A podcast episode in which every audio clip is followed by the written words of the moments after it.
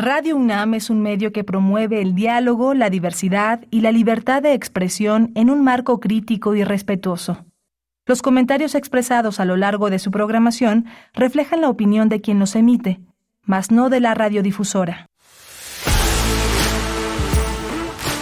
Radio UNAM presenta Prisma RU. Una mirada universitaria sobre los acontecimientos actuales.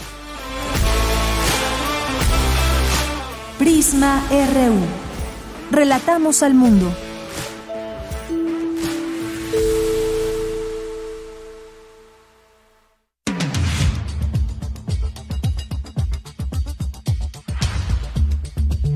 Muy buenas tardes, muchas gracias por acompañarnos aquí en Prisma RU. Siempre un gusto tenerles por aquí en este espacio informativo que hacen también ustedes con comentarios, sugerencias y más. Una de la tarde con tres minutos en este jueves 8 de diciembre del año 2022. Muchos saludos a todas y a todos que nos están escuchando, a quienes cumplan años hoy y todavía ayer, ayer que queríamos pasar un pedacito, eh, pero bueno, ya no nos dio tiempo eh, y saludar a Alberto Ruy, que ayer fue su cumpleaños. Y bueno, hoy también, eh, pues hoy le mandamos muchos saludos a quienes cumplan años, a nuestro compañero Toño Quijano, que hoy cumpleaños también, a eh, quién más había por ahí, eh, alguien más que cumpleaños. Bueno, ahorita en la marcha me voy a acordar. Pero por lo pronto, pues bienvenidas, bienvenidos. Tenemos mucha información Ayer estábamos relatando justamente en este espacio lo que estaba pasando allá en Perú y en algunas horas solamente, en, unas, eh, en unas horas pasaron muchas cosas. Eh, amaneció como presidente Pedro Castillo, después disolvió el Congreso, después este mismo Congreso eh, pues lo destituye a él, horas después es detenido por la policía y ahorita pues ahora se encuentra en una situación difícil, acusado ahí ante las autoridades de su país, pero hay reacciones, reacciones de su país, del mundo, también hay cosas que mencionarles desde aquí, desde México y el apoyo del presidente Andrés Manuel López Obrador a Pedro Castillo. Ya le estaremos platicando ahora mismo en el resumen. Pues esto es parte de lo que tendremos el día de hoy al análisis y lo haremos con el maestro Rubén Ruiz Guerra, que es maestro en historia por la Universidad Nacional Autónoma de México, especialista en temas de América Latina y el Caribe. Vamos a conversar con él sobre este tema. También tenemos otra entrevista. Vamos a hablar de los 30 años de Universum con la maestra Claudia Hernández. Platicaremos que es subdirectora de el Museo de las Ciencias Universum. Así que no se pierda esa entrevista, tendremos también regalos, así que eh, estén muy pendientes porque aquí estaremos hablando de este tema y les haremos una invitación.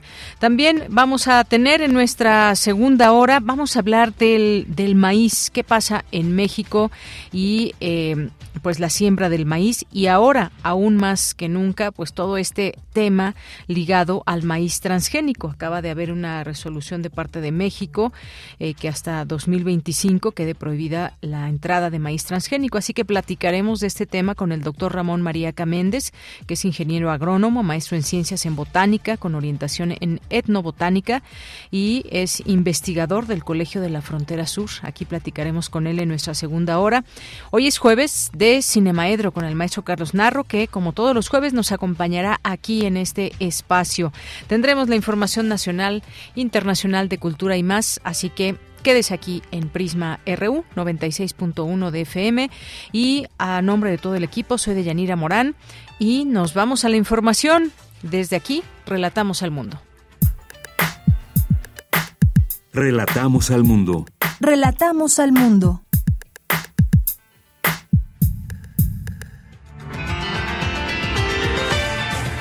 Una de la tarde con siete minutos, que por cierto, durante esta mañana ha estado terrible en el tráfico en algunas zonas. Se cerró el viaducto. Eh, ahorita, ¿en qué, ¿a qué altura fue más o menos eh, que este cierre? Vermont, ahí en Anápolis, bueno, pues muy cerca de aquí y hubo pues eh, un tráfico terrible o sigue habiendo. Hay un bloqueo y hay algunos manifestantes que están ahí cerrando esta vialidad tan importante aquí en la Ciudad de México. Bien, pues en resumen, en la información universitaria respecto a la situación actual de la temporada invernal y las enfermedades respiratorias agudas, la Comisión Universitaria para la Atención de la Emergencia por COVID-19 hace una serie de observaciones y recomendaciones. Más adelante los detalles. En formato híbrido se realiza la sesión ordinaria del Consejo Universitario, donde entre otros puntos se aprobó la creación de la Escuela Nacional de Ciencias Forenses. La escritora Elena Poniatowska y la antropóloga Marta Lamas presentan el libro Viento de Primavera, antología de Alaí de Fopa. En la información internacional, ayer Dina, Dina Boluarte tomó protesta como presidenta de Perú tras la destitución y detención de Pedro Castillo. Solicitó una tregua política para instalar un gobierno de unidad nacional.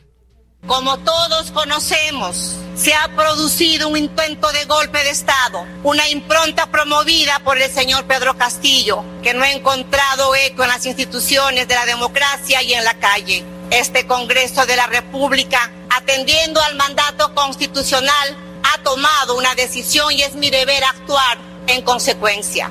Asumo el cargo de Presidenta Constitucional de la República siendo consciente de la enorme responsabilidad que me toca y mi primera invocación, como no podía ser de otra manera, es convocar a la más amplia unidad de todas y todos los peruanos. Ya hablaremos de este tema, por supuesto, porque hasta donde sabemos fue elegido Pedro Castillo en su momento a través de un proceso democrático. ¿Qué fue lo que sucedió después? Ya lo estaremos platicando. Por lo pronto, varios países reconocieron a la nueva presidenta de Perú, entre ellos Estados Unidos. Reino Unido y Rusia. Aquí en nuestro país, el presidente Andrés Manuel López Obrador reveló que Pedro Castillo sí solicitó asilo a México. Imagino, es que ya tenían todo para destituirlo. Entonces habló aquí a la oficina para que me avisaran de que iba eh, hacia la embajada, pero seguramente ya tenían intervenido su teléfono y que iba a solicitar el asilo y que si le abrían la puerta de la embajada. Busqué a Marcelo Ebrat y le informé y le dije que este, hablara con el embajador y que se abriera la puerta de la embajada con apego a nuestra tradición de asilo. Pero al poco tiempo tomaron la embajada. Bien, pues esto se sabe también de que pidió asilo a México Pedro Castillo. Y en más información, el presidente de la Junta de Coordinación Política, Ricardo Monreal, informó hoy que el Senado de la República recibió ya las minutas que contienen las reformas a diversos ordenamientos en materia electoral.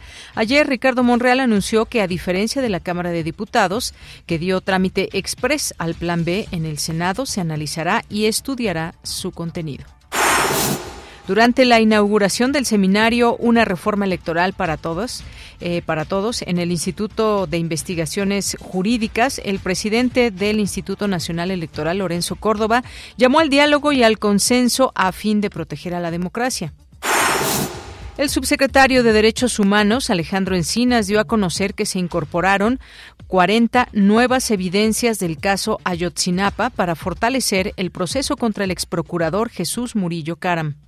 Está fortaleciendo todo el proceso eh, contra el fiscal, el ex procurador eh, Murillo Caram.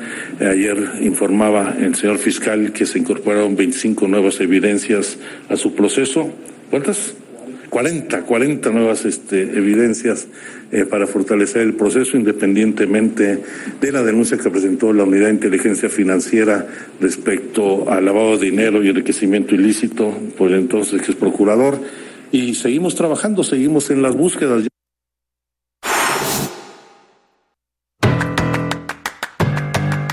Hoy en la UNAM, ¿qué hacer? ¿Qué escuchar? ¿Y a dónde ir?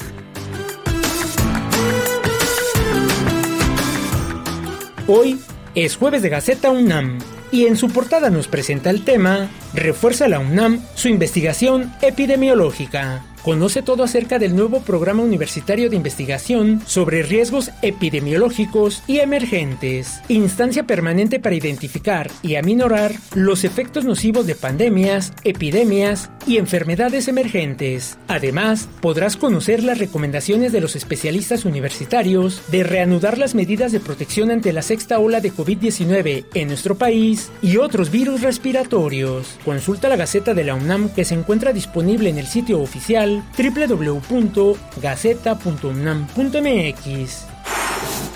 el Festival Internacional de Cine de la UNAM prepara la segunda entrega de Umbrales, muestra dedicada a las vanguardias cinematográficas contemporáneas que conjuga exhibición de trabajos y sesiones de cine expandido, abarcando películas nacionales e internacionales de artistas y cineastas reconocidos y emergentes, donde la creación contemporánea convive con clásicos del género. La convocatoria se encuentra abierta del 1 de noviembre de 2022 al 28 de febrero de 2023. Consulta las bases en el sitio oficial y las redes sociales del Festival Internacional de Cine de la UNAM.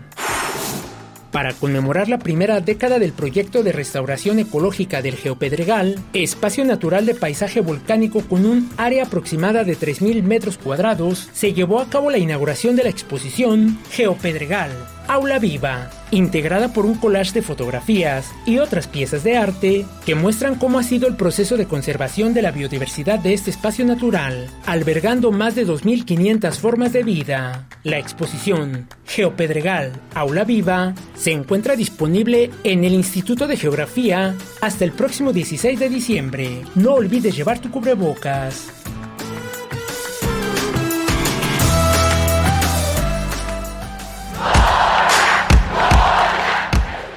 Campus RU.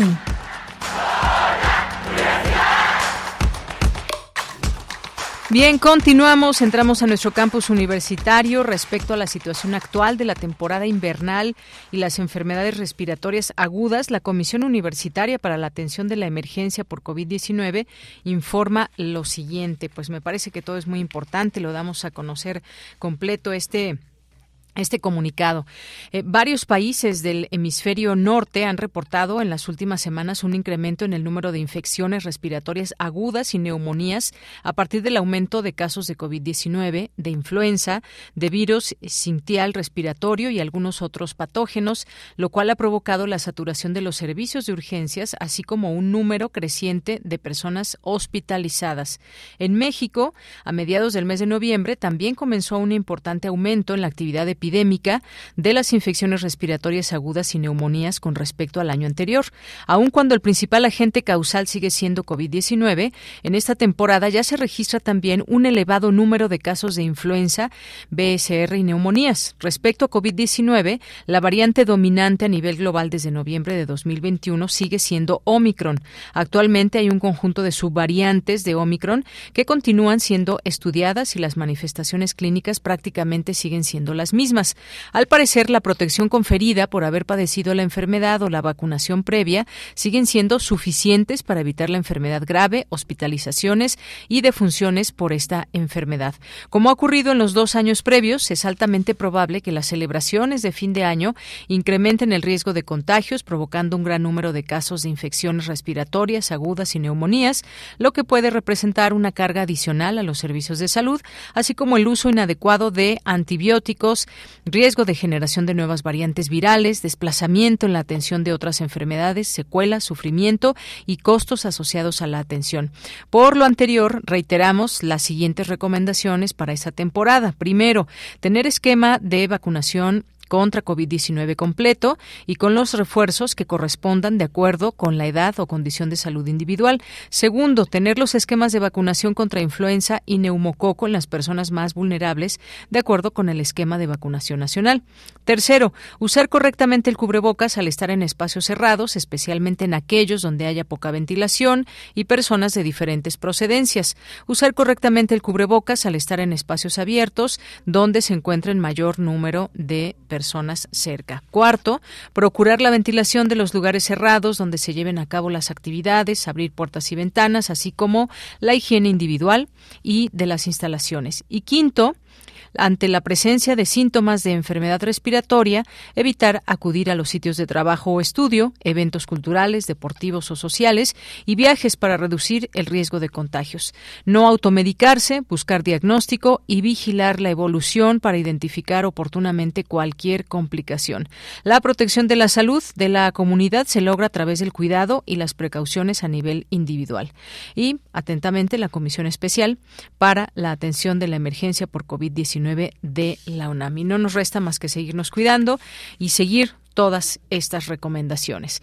Una con 17 minutos, nos vamos con mi compañera Virginia Sánchez. En formato híbrido se realiza la sesión ordinaria, ordinaria de hoy del Consejo Universitario. ¿Qué tal, Vicky? Muy buenas tardes. Adelante. Hola, ¿qué tal, Deya? Muy buenas tardes aquí el auditorio de Prisma RU. Así es como bien comentas, pues esta mañana se llevó a cabo la sesión ordinaria del Consejo Universitario realizada en el patio de la antigua Escuela de Medicina, la cual por razones de salud presidió a distancia el rector Enrique Graue y estuvo moderada por el secretario general de la UNAM, Leonardo Lomelí Al iniciar la sesión se guardó un minuto de silencio en memoria del doctor honoris causa Federico Silva, de los investigadores eméritos Pierre Achido Pico y María Francisca Atlántida Colo Oliva de Hurtado, así como del el profesor emérito Enrique Piña Garza. Posteriormente se tomó la protesta de seis consejeros universitarios y se aprobó la terna que se presentará a la Junta de Gobierno para sustituir al ingeniero Otón Canales Treviño como miembro del patronato universitario. Posteriormente se aprobó el nombramiento como investigador emérito de la UNAM de Henry Danlep Timmerman del Instituto de Investigaciones Sociales por la excepcionalidad de su trabajo como investigador, docente y profesor de la sociología ambiental y como promotor y activista en el cuidado de la naturaleza. Asimismo, y siguiendo el orden del día, se aprobó la creación de la Escuela Nacional de Ciencias Forenses, la cual será líder en México en el fortalecimiento de este campo de estudio y coadyuvará con la procuración e impartición de justicia con evidencia científica más robusta. Escuchemos al presidente de la Comisión del Trabajo Académico, Manuel Chávez Lastra, sobre la opinión favorable emitida de manera unánime respecto a la pertinencia de la aprobación de esta escuela. Escuchemos. Después de analizar la propuesta de creación de la Escuela Nacional de Ciencias Forenses, la Comisión acordó emitir una opinión favorable. Esta opinión se emite considerando que la misma cumple con las disposiciones de la legislación universitaria, así como con el objetivo de formar íntegra y responsablemente a profesionales altamente calificados en las diversas áreas de la ciencia forense, realizar investigación de vanguardia y difundir a la sociedad los conocimientos más actuales del área, contribuyendo a la solución de problemas del ámbito forense en beneficio de la nación. Y en esta sesión también se aprobó la creación del plan y programa de estudio de la licenciatura en Sociología Aplicada con el título correspondiente, que se representa la 133 en la UNAM y se impartirá en la Escuela Nacional de Estudios Superiores Unidad Mérida. Y el objetivo de esta licenciatura es formar profesionales en esta área que cuenten con las competencias necesarias para realizar diagnósticos y proponer estrategias que favorezcan la transformación social. Al respecto, escuchemos de nuevo al doctor Suárez Lastra orientadas a mejorar las condiciones de vida de las personas, que puedan analizar las interacciones sociales para reconocer y evidenciar las necesidades y los conflictos sociales, culturales, políticos, jurídicos, económicos y ambientales en las sociedades para que posteriormente se propongan gestiones y soluciones de los problemas encontrados y evidenciados en el corto, mediano y largo plazo.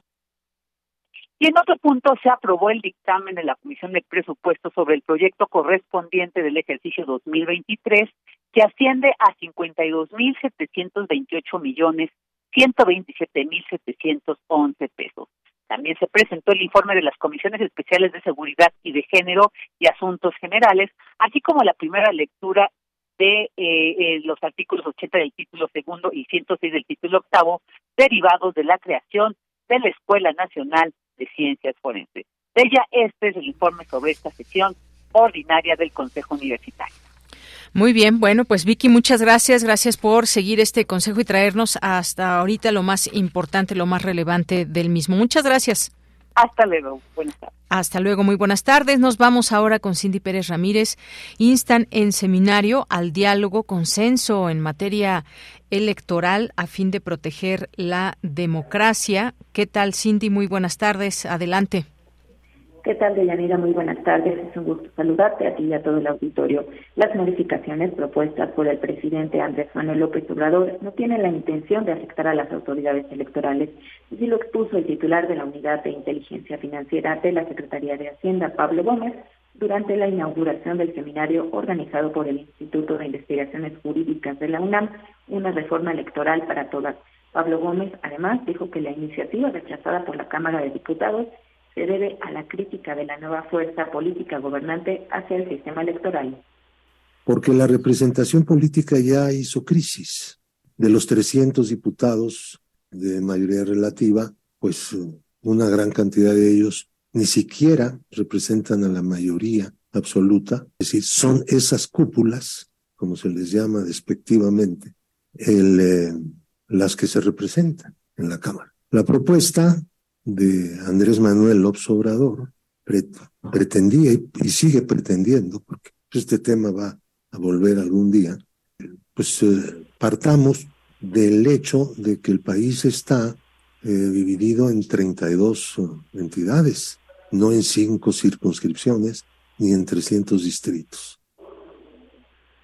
Por su parte, el presidente consejero del Instituto Nacional Electoral, Lorenzo Córdoba, reconoció que el sistema electoral es perfectible, pero consideró que es necesario un consenso de las fuerzas políticas para lograr modificaciones, siempre con la intención de mejorar lo que se tiene y ampliar los derechos de la ciudadanía.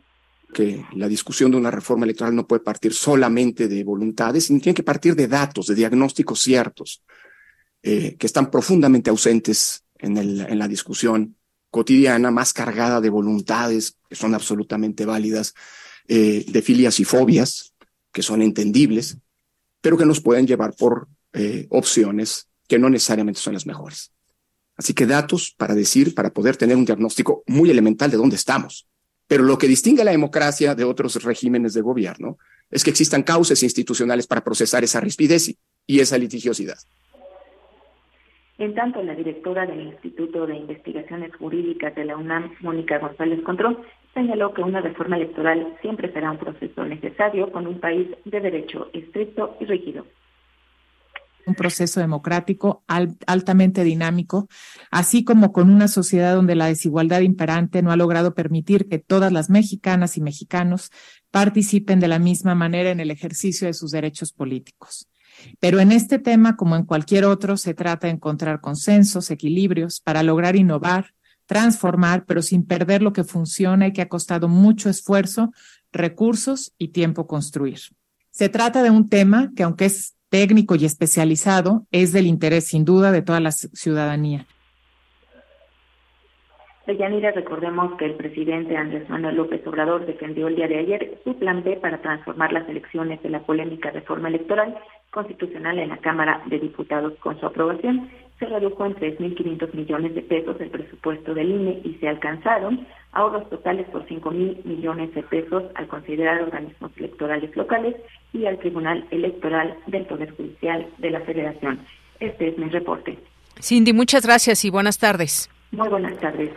Bien, vamos ahora con Dulce García. Destacan la importancia de la creación de la Comisión Nacional de los Derechos Humanos. ¿Qué tal, Dulce? Muy buenas tardes. Adelante. Así es, Deyanira. Muy buenas tardes a ti en el auditorio. Deyanira, aunque la creación de la Comisión Nacional de los Derechos Humanos haya comenzado como una iniciativa internacional, México ha tenido una gran participación en la formación de este organismo debido a la necesidad de supervisar el trabajo de los servidores públicos, Así lo dijo Luis Ramón González Pérez, coordinador del Programa Universitario de Derechos Humanos, al participar en el conversatorio El Estado de Derecho, sus límites. Ahí añadió que esta institución poco a poco fue tomando más relevancia. Escuchemos de qué manera. Y se instituye dentro de la Constitución una figura denominada defensor del pueblo. ¿Qué esto significa? Defender a las y los ciudadanos. Que haya un mediador ante conflictivas que eh, de un mal servicio, pero le da un tinte adicional. Supervisa, y así está establecido, el que no se violenten los derechos humanos. Nuestro país asumimos el modelo español en donde se da la creación de una institución que va a ser observante de prevenir violaciones a derechos humanos y ahí se agrega una primera diferencia, eh, diferencia con los ombudsperson que venían del pasado, que eran reactivos a las violaciones. En México se le da la connotación de prevenir, y esto me parece fundamental. Deyanira Luis Raúl González Pérez recordó que la Comisión Nacional de los Derechos Humanos busca acercar a las y los ciudadanos un órgano que sea su abogado y dijo que sobre todo esto va dirigido a personas o sectores en condiciones de vulnerabilidad. Escuchemos nuevamente sus palabras. Es decir, aquellos que sería difícil que pudieran acceder a un abogado y acceder a los tribunales a través del ejercicio del control tradicional constitucional, que es el amparo. Entonces, esta figura surge en México y sus antecedentes, ¿por qué surge en México eh, eh, en 1990, el 6 de junio de 1990? Porque nuestro país se da un contexto de eh, violaciones profundas a los derechos humanos. En aquella época la eh, confesión era la reina de las pruebas y en el argot policial la tarea que asumían los policías es pues obtengamos la confesión mediante métodos de afectación a la integridad física como la tortura. Y bueno, Deyanira destacó por último algo también muy importante, que es que la Comisión Nacional de los Derechos Humanos también busca apoyar y cuidar a defensores de derechos humanos. Esta es la información. Gracias, Dulce. Muy buenas tardes. Gracias a ti. Muy buenas tardes. Continuamos. Queremos escuchar tu voz. Síguenos en nuestras redes sociales. En Facebook como Prisma RU y en Twitter como arroba PrismaRU. Bien, continuamos una de la tarde con 28 minutos. El rector Enrique Graue ha coincidido en resaltar la importancia de la labor de Universum como un vínculo con la ciencia y la tecnología y que en sus 30 años de actividades el museo ha recibido a unos 14.5 millones de visitantes y 250 mil grupos escolares, además de albergar más de 200 exposiciones. Todo esto y más sigue siendo y es Universum Museo de las Ciencias, un elemento fundamental para acercar la ciencia pues, a todas las generaciones, empezando por las niñas y niños a través de la curiosidad, a través de una manera lúdica y cercana que de respuesta a preguntas que todo el tiempo nos podemos hacer y que están relacionadas con la ciencia.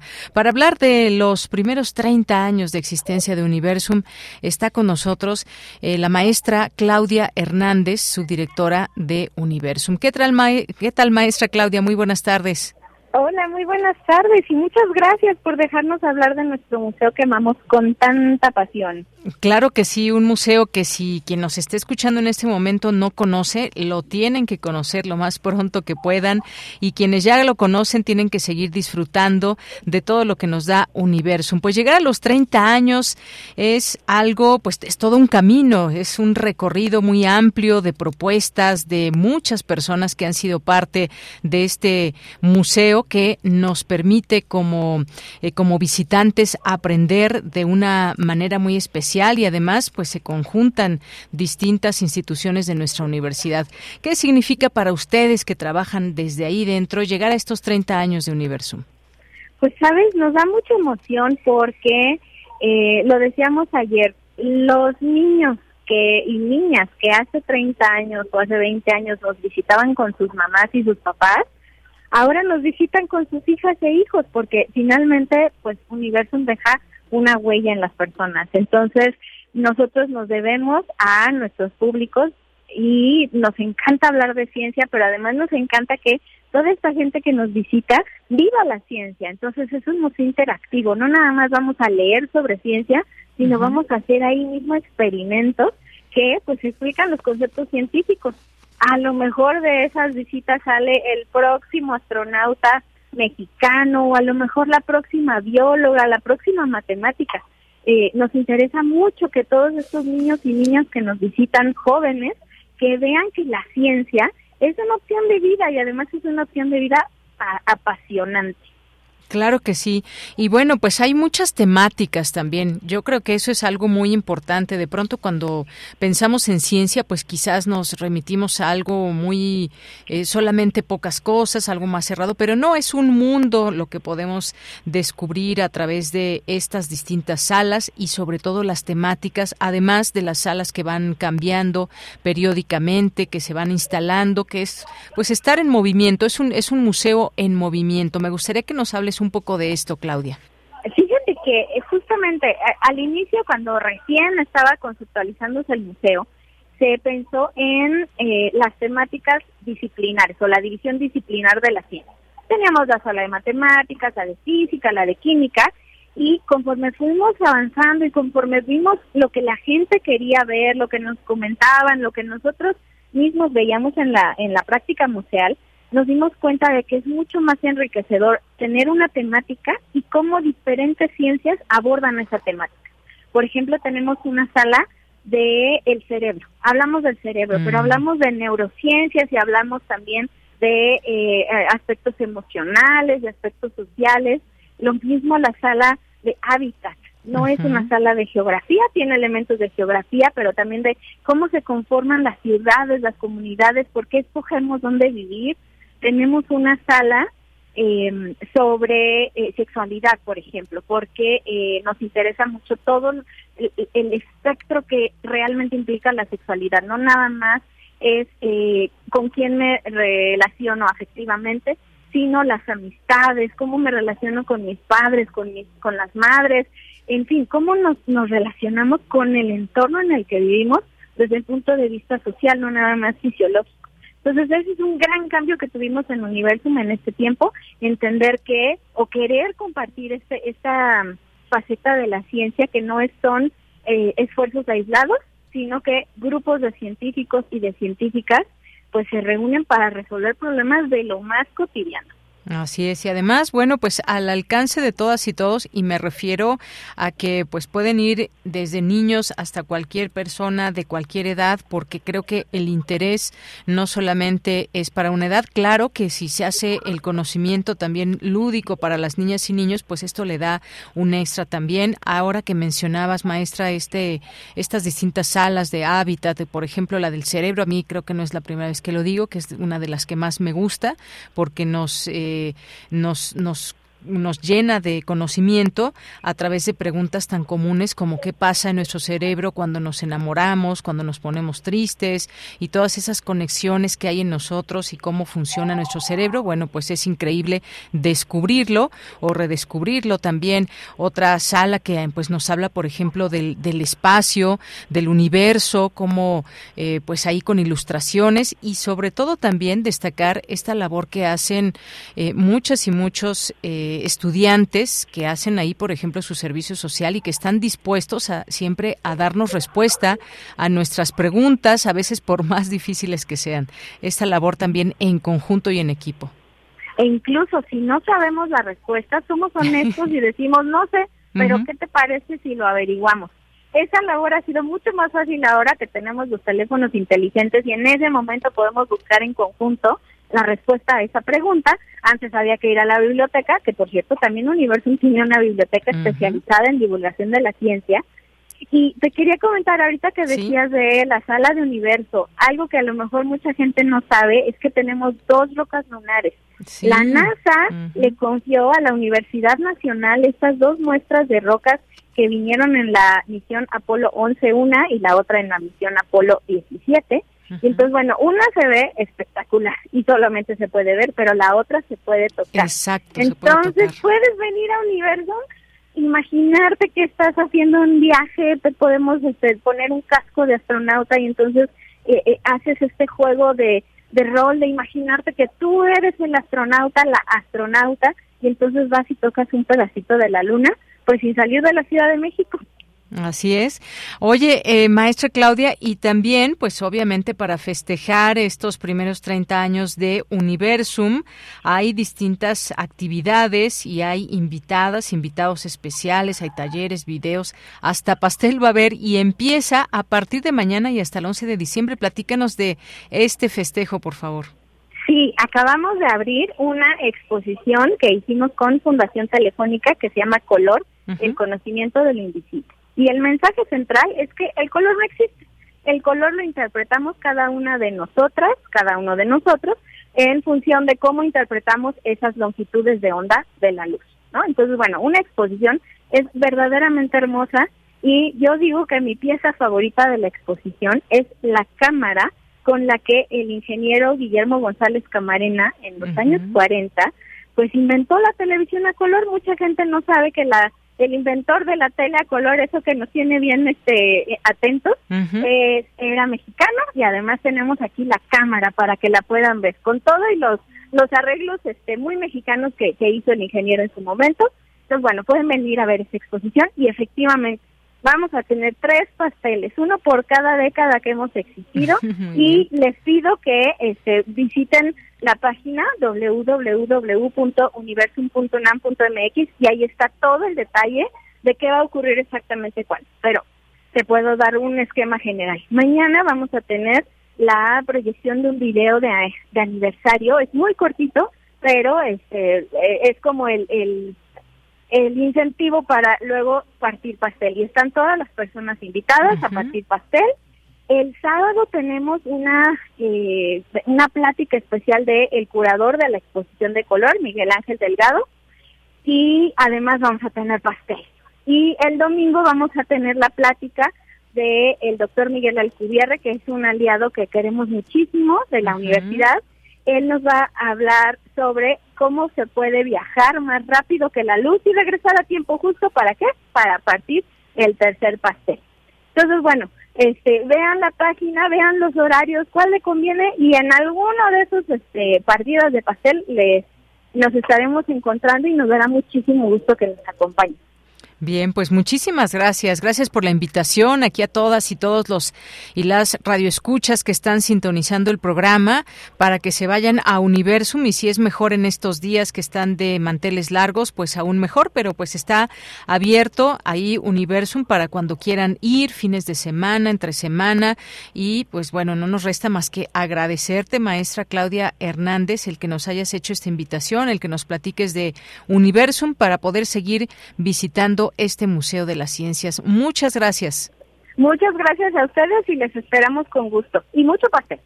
Claro que sí, muchas gracias. Gracias, maestra Claudia Hernández, subdirectora de Universum. Y además, déjenme decirles, antes de que pasemos a otro, a otro tema, que tenemos tres pases dobles para irse a Universum, justamente cuando ustedes quieran, porque pues es válido hasta el próximo año, hasta el 26 de octubre del próximo año. Así que cuando quieran ustedes hacer válidos estos eh, boletos que tenemos aquí, eh, para que se puedan ir y disfrutar y aprender, por supuesto, sobre estas distintas salas que hay en Universum para conocer este museo, sin duda alguna. Así que tenemos tres pases dobles para las primeras personas que nos hagan llegar un mensaje a través de redes sociales, arroba PrismaRU en Twitter y PrismaRU en Facebook, para que inviten a alguien más. Pero si quieren ir en familia, bueno, pues ya tienen dos y compran los demás. Pero por lo pronto dejamos esta invitación en el marco de los 30 años de Universo. Tu opinión es muy importante. Escríbenos al correo electrónico prisma.radiounam@gmail.com. Una de la tarde con 40 minutos. Bueno, ayer decíamos muchas cosas sucedieron en Perú y hay un ambiente, un ambiente incierto de, de alguna manera y hay ahora lo, después de estar leyendo las distintas informaciones y más, también hay dos posturas en, en este sentido. Se habla de que pues Pedro Castillo fue prácticamente pues eh, destituido más allá de estas eh, acusaciones que pesan en su contra y por otra parte, pues hay que recordar también que llegó a través de un proceso electoral democrático, pero ¿qué fue lo que pasó durante este tiempo que Pedro Castillo hoy ya no es presidente, que hoy está detenido? ¿Qué pasa en, eh, en el Perú? Bueno, vamos a platicar con el maestro Rubén Ruiz Guerra, quien es maestro en historia por la Universidad Nacional Autónoma de México, especialista en temas de América Latina y el Caribe, sus líneas de estudio, diversidad religiosa de América en América América Latina, relaciones entre los países latinoamericanos durante el siglo XIX y liberalismo y moral pública en la misma centuria, investigador del Centro de Investigaciones sobre América Latina y el Caribe, el CIALC. Maestro Rubén, un gusto saludarle. Muy buenas tardes. Hola, Deyanira, qué gusto oírte, qué gusto estar contigo y con tu público. Bien, pues ¿qué es lo que ha visto usted, maestro, a lo largo de estas últimas horas, desde el día de ayer? ¿Cuál es su análisis sobre lo que está pasando y lo que aconteció, sobre todo en Perú, donde Pedro Castillo ya no es más el presidente? Mira, este es el desenlace para muchos esperado, para algunos otros inesperado, tendríamos que decirlo, de un largo conflicto que inició desde que terminó la primera vuelta electoral en ese país en el año de 2021. ¿Por qué eh, digo esto? Mira, eh, eh, es muy claro que desde siempre, desde que Castillo apareció como un candidato que pasaba a una segunda vuelta en una elección presidencial sumamente eh, amplia, sumamente diversificada, fueron alrededor de 15 o 17 candidatos presidenciales, candidatos y candidatas presidenciales en ese momento. Eh, Pedro Castillo llegó, terminó como, el, digamos, la votación más alta dentro de esos 17, una votación que no llegó ni con mucho al 20% de de la votación total en esa elección. Su contrincante más cercana, que fue Keiko Fujimori, también tuvo una votación bastante pequeña y pasaron a segunda vuelta, una segunda vuelta que ciertamente fue sumamente reñida, se, se decidió por muy poco porcentaje de votos, pero que no fue reconocida por Keiko Fujimori y todas las fuerzas eh, políticas peruanas que le apoyaban, fuerzas que podríamos eh, identificar y pongamos esto entre comillas con la derecha, ¿no? La derecha peruana y en particular eh, la zona de Lima se cargaron muy fuertemente del lado de Keiko Fujimori, pero desde entonces hubo una constante golpeteo mediático, un constante golpeteo de distintas maneras a Pedro Castillo, quien resultó electo siendo alguien que venía de fuera del sistema político. Él había sido un líder sindical, un líder sindical que había dirigido una huelga muy exitosa del magisterio en el año 2017 y que entonces tenía lo que podríamos llamar un, un voto duro en ese sentido y que estaba apoyado en un partido de izquierda provincial y pequeño como Perú Libre. Entonces, eh, digamos que llega no con las mejores posibilidades, con las mejores perspectivas de lograr un gobierno de consensos y un gobierno de apoyos. Esto en el contexto, además de una fuerte pugna entre el Congreso y el Ejecutivo a lo largo de todo el siglo XX, de todo el siglo XXI, perdóname, sí, desde los primeros gobiernos del siglo XXI en el Perú siempre ha existido un fuerte conflicto entre el Congreso y el Ejecutivo, conflicto que se había ido escalando y que particularmente a partir del año 2016 había llegado a niveles ya verdaderamente eh, eh, eh, sin precedentes, lo podemos decir así. Entonces, se van juntando muchos elementos que van alimentando una dinámica de conflicto. Creo que ese es el término con el que lo podemos eh, eh, especificar, con el que lo podemos calificar. Un, un conflicto que es fundamentalmente al interior de las élites políticas peruanas. Este es un conflicto que no, particularmente en los últimos años, no toca, digamos, a las bases sociales o políticas de ese país. ¿Qué quiero decir con esto? La población se ha mantenido más o menos, más o menos expectante. Ha habido algunas expresiones de inconformidad, ha habido algunas protestas eh, eh, particularmente sensibles, específicamente en el tema de eh, los transportistas, pero en general la población peruana sigue haciendo su vida normalmente. Es un conflicto entre las élites políticas.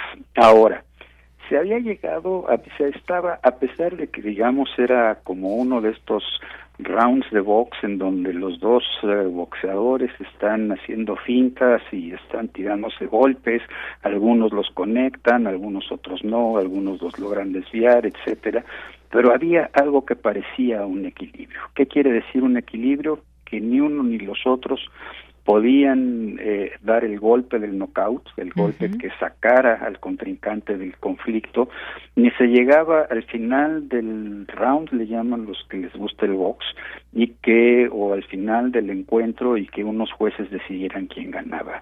No había eso. Había simplemente esta dinámica de conflicto entre Ejecutivo y Congreso. También incidieron los medios masivos de comunicación, particularmente eh, eh, eh, agresivos con, con el presidente Castillo. Tendríamos que decir que el presidente Castillo, que llega sin un aparato, sin un equipo de gobierno fuerte, va cometiendo muchos errores, muchos errores que se pueden ejemplificar en la enorme movilidad de su Congreso, de su cuerpo de ministros.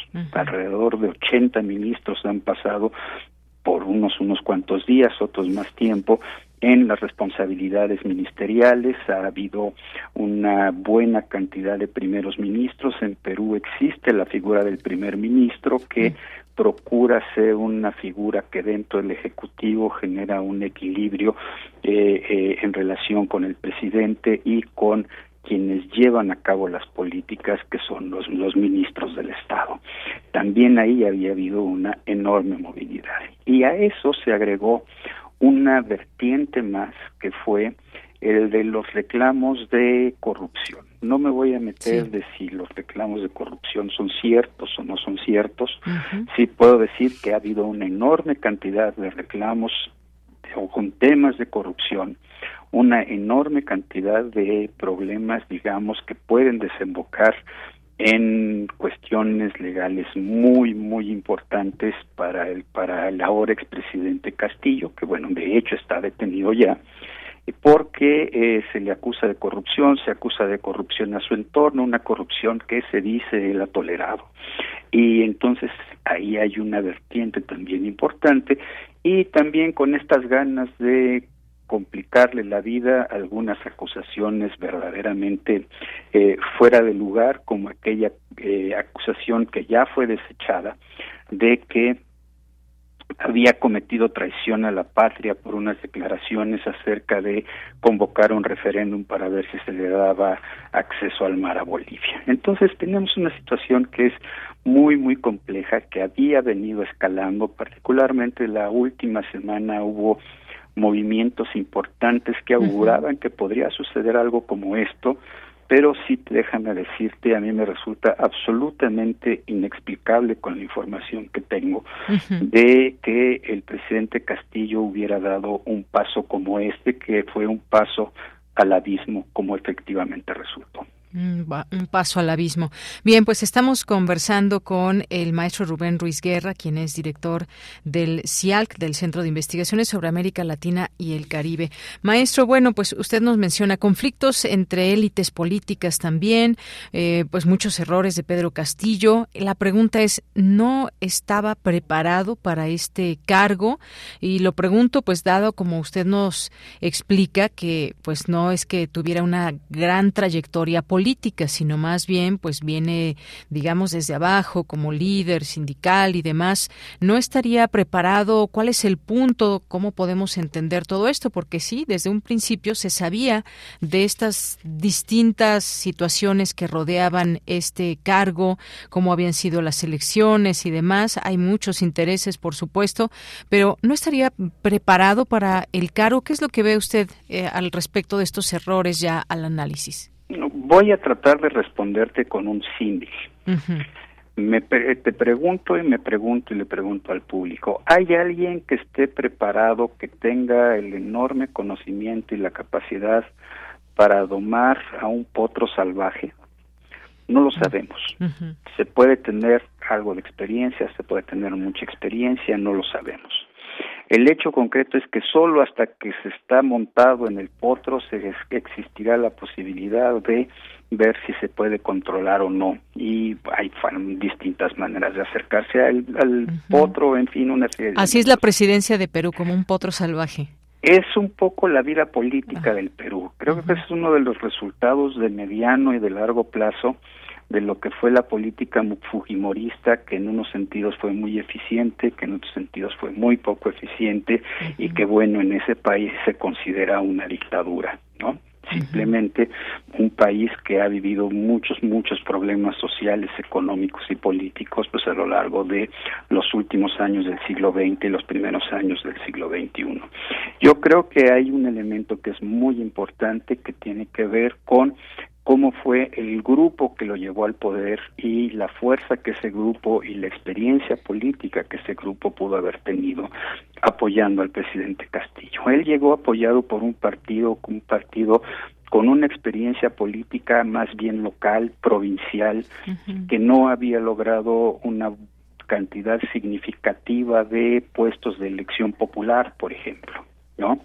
Y que de alguna manera manejaba todavía muchos elementos de una visión de la sociedad, de una visión de la política, pues digamos de hace algunos años, una buena cantidad de años. Entonces como que llegaban todos como grupo gobernante con poca experiencia para el trabajo. Te puedo decir que la nueva presidenta nunca ha tenido un puesto de elección popular, ¿no? Vamos a ver de qué grupos de poder, de qué grupo de, asesores se rodea para ver qué tanto puede ir negociando los elementos mínimos indispensables para un funcionamiento eh, eh, eh, adecuado de la maquinaria política. Así es, maestro. Sí. Entonces, ahí yo creo que hay elementos que son muy, muy importantes. Tan es así que el antecesor de Pedro Castillo, que duró nada más siete meses porque fue un interinato, que fue Francisco Sagasti, pudo lograr un gobierno bastante, bastante razonable, bastante bien evaluado por los peruanos mismos. Fueron nada más siete meses, fue un gobierno de negociación al interior del Congreso. Él no ganó una elección popular, él fue designado por una negociación al interior del Congreso en un Congreso distinto al que ahora existe, ¿no? Entonces había varios elementos eh, que le que lo hacían cualitativamente diferente. Pero antes de él, el presidente Martín Vizcarra también sufrió eh, un par, bueno, un par de, eventos de vacan, de intentos de vacancia, el segundo exitoso por un tema, eh, pues bueno, podemos pensar si es mayor o menor un tema de una acusación de corrupción, pero una corrupción de que se vacunó en contra de la del coronavirus en el momento de crisis del coronavirus en, en todo el mundo, ¿no? Eh, eh, vamos a eh, y el presidente anterior a Vizcarra también un hombre que era un hombre del sistema que tenía una experiencia tanto en el ámbito público como en el privado también fue amenazado de vacancia, él renunció antes de que fuera vacado. Entonces estamos hablando de una clase política compleja, complicada. Y debemos decir también que todos los presidentes peruanos del siglo XXI, con excepción de eh, eh, el presidente Paniagua, que fue un presidente de transición entre la dictadura fujimorista y ya los gobiernos democráticos, sí, todos, todos han sido acusados de corrupción, Varios de ellos han pisado la cárcel, alguno está en la cárcel, algún otro está esperando en el extranjero si es extraditado o no es extraditado, y uno más se suicidó. Eso nos habla de la complejidad de la vida política de los titulares del Poder Ejecutivo en ese país. Efectivamente, pues sí, ha sido muy complicado. Eh, pues sí, desde Alan García, como usted bien dice, se suicidó cuando las autoridades se acercaron a su residencia para poder capturarlo. Tenía acusaciones de diversos delitos de corrupción. Y bueno, pues otros exmandatarios también que han tenido, tienen que responder ante los tribunales, como Alejandro Toledo, Ollanta Humala, Martín Vizcarra. Eh, además de, de este que usted menciona también de Fujimori y ahora Pedro Castillo. Y pues ¿Cómo ve también, eh, por último, doctor, el papel que jugó México en estas últimas horas, digamos, cuando hoy el presidente de México, Andrés Manuel López Obrador, revela que efectivamente Pedro Castillo le pidió, le pidió asilo, ya no alcanzó a llegar a la embajada de México, donde pues ahí se hubiera, eh, hubiera evitado, digamos, ir a prisión. ¿Qué opina de esta postura de nuestro país? Es una postura que parece natural en muchos sentidos. Tal como lo dijo el canciller Ebrard, México ha tenido una política de asilo muy, muy amplia y muy importante, y más aún cuando existe una, eh, eh, eh, creo que es clara afinidad entre el presidente López Obrador y el expresidente Castillo. Entonces, se juntan dos elementos que ayudan a entender esto. Por supuesto, tendríamos que recordar el papel de México en el caso de el expresidente Evo Morales en Bolivia, por ejemplo, ¿no? De cómo de alguna manera se ha tomado esta como una posición política importante de parte de nuestro país. Hay voces en el Perú que han cuestionado mucho la posición del presidente López Obrador. Desde el hecho de haber suspendido la reunión de la Alianza del Pacífico en la cual Perú tendría que asumir la presidencia pro tempore de esa de ese organismo que es un organismo que tiene más bien un sesgo económico y un sesgo de generar mecanismos de cooperación, de colaboración entre los países y luego decir que esto se pudiera reunir en el Perú, eso fue considerado como un aval de nuestro presidente, como un, un, respaldo de nuestro presidente al, al, entonces presidente Castillo. Eh, en fin, como todo en, en, en la vida política siempre hay dos vertientes. Yo tengo la impresión de que es congruente con una política favorable al asilo de parte de nuestro gobierno, que le ha dado una posición, no solo al gobierno actual, sino de muchos gobiernos mexicanos, que les ha dado una posición importante en el ámbito internacional y en particular en el ámbito latinoamericano. Y además si hay una evidente convergencia ideológica entre el presidente López Obrador y el presidente Castillo con más razón. Eh, yo lo vería así. Muy bien. Bueno, pues eh, maestro, muchas gracias. Gracias por estar aquí con nosotros platicando de este tema que en toda pues su complejidad y tratar de entenderlo, algo que pues veremos cómo le va ahora a esta recién nombrada presidenta y posteriormente pues todos los eh, todo el proceso que se tenga que hacer para elegir para que la gente realmente elija a su presidente, a su presidenta y bueno, por lo pronto ahí están estos elementos a tomar en cuenta para entender esta destitución de Pedro Castillo como presidente de Perú. Le agradezco mucho, maestro. Nada que agradecer, con muchísimo gusto, Deyanira. Lamento no haber podido responder el día de ayer a la invitación que me hicieron. Estaba yo en unas actividades de las que no me podía desprender. Y simplemente para cerrar, que esperemos que le vaya muy bien a la nueva presidenta. Ha empezado bien en términos de que trata de generar el diálogo político para alcanzar acuerdos, que fue la recomendación de la comisión que envió la OEA para analizar la situación que estaba viviéndose en ese país. Crucemos los dedos, esperemos que pueda actuar bien y que pueda llevar a buen puerto eh, los destinos políticos de ese país tan querido para nosotros. Claro que sí, maestro. Pues muchísimas gracias, gracias por estar aquí siempre. Un abrazo. Gracias, igual, cuídese. Hasta luego, maestro Rubén Ruiz Guerra, quien es director del Centro de Investigaciones sobre América Latina y el Caribe, es maestro en historia por la UNAM y especialista en temas de América Latina y el Caribe. Son las dos de la tarde en punto. Vamos a hacer un corte. Regresamos a la segunda hora de Prisma RU. Queremos escuchar tu voz. Síguenos en nuestras redes sociales. En Facebook como Prisma RU y en Twitter como arroba PrismaRU.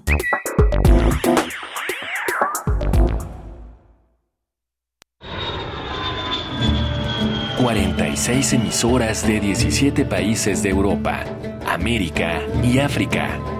Esa es la red de Mundofonías música para descubrir el mundo. Todos los sábados a las 18 horas por el 96.1 de FM. Radio UNAM. Experiencia sonora. Es muy tedioso hacer siempre lo mismo. No dejes que el aburrimiento apague tu imaginación. Escucha Escaparate 961 con los eventos culturales del momento viernes a las 15:15 horas por Radio UNAM. Entretenimiento y cultura. Radio UNAM. Experiencia sonora. La democracia nos importa a las y los mexicanos. Porque permite que nuestras voces sean escuchadas. Durante mucho tiempo soñamos con democracia, pero hoy que estamos despiertos, unidas y unidos, hemos logrado elecciones libres y auténticas. Por eso inspiramos al mundo para proteger la democracia, los derechos y nuestras libertades, porque ese es el camino de la paz. México es sede de la Cumbre Global de la Democracia Electoral. En el mundo y en México, nuestro INE nos une.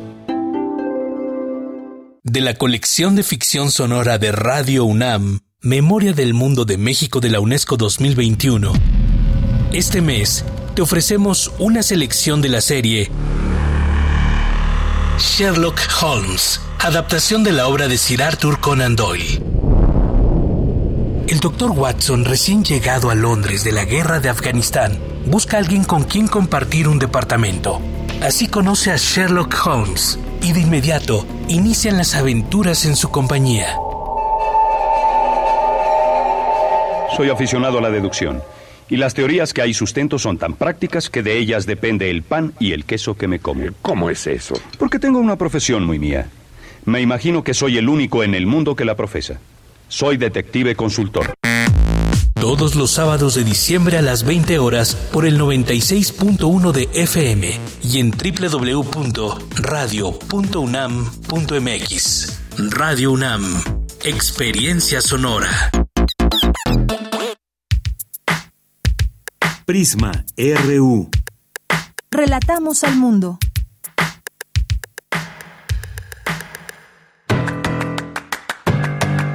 Mañana en la UNAM, ¿qué hacer? ¿Qué escuchar? ¿Y a dónde ir?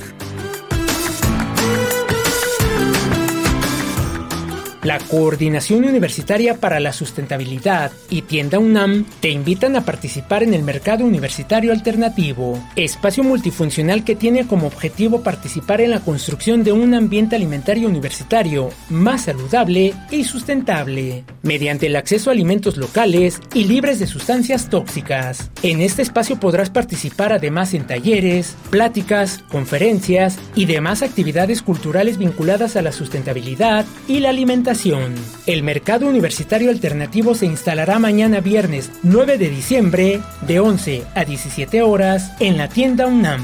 Asiste, consume y aprende sobre la sustentabilidad alimentaria. No olvides llevar tu cubrebocas. Mañana no te puedes perder La Ciencia que Somos, bajo la conducción de Ángel Figueroa y Ana Cristina Olvera. Entre otras secciones, el programa ofrecerá el reporte de la Agencia Iberoamericana de Noticias para la Difusión de la Ciencia y la Tecnología, DICIT, y la colaboración de la Red Mexicana de Periodistas de Ciencia. Se hablará además del 70 aniversario del Estadio Olímpico Universitario y del 30 aniversario del Universum, Museo de las Ciencias, que se conmemorará del 9 al 11 de diciembre con talleres, conferencias, demostraciones y una nueva exposición. No te pierdas mañana la ciencia que somos y sintoniza en punto de las 10 horas el 96.1 de FM el Instituto de Geografía de la UNAM organiza el foro La Sociedad Científica Antonio Alzate y sus prácticas locales de intercambio en el entorno global de la ciencia en la transición de los siglos XIX y XX, que contará con la ponencia del doctor José Daniel Serrano Juárez, académico de la Facultad de Filosofía y Letras de la UNAM. Las citas mañana viernes 9 de diciembre, en punto de las 12 del día en el auditorio, ingeniero geógrafo Francisco Díaz Covarrubias, del Instituto de Geografía de la UNAM. O sigue la transmisión en vivo a través de sus redes sociales. No olvides llevar tu cubrebocas. Para Prisma RU, Daniel Olivares Aranda.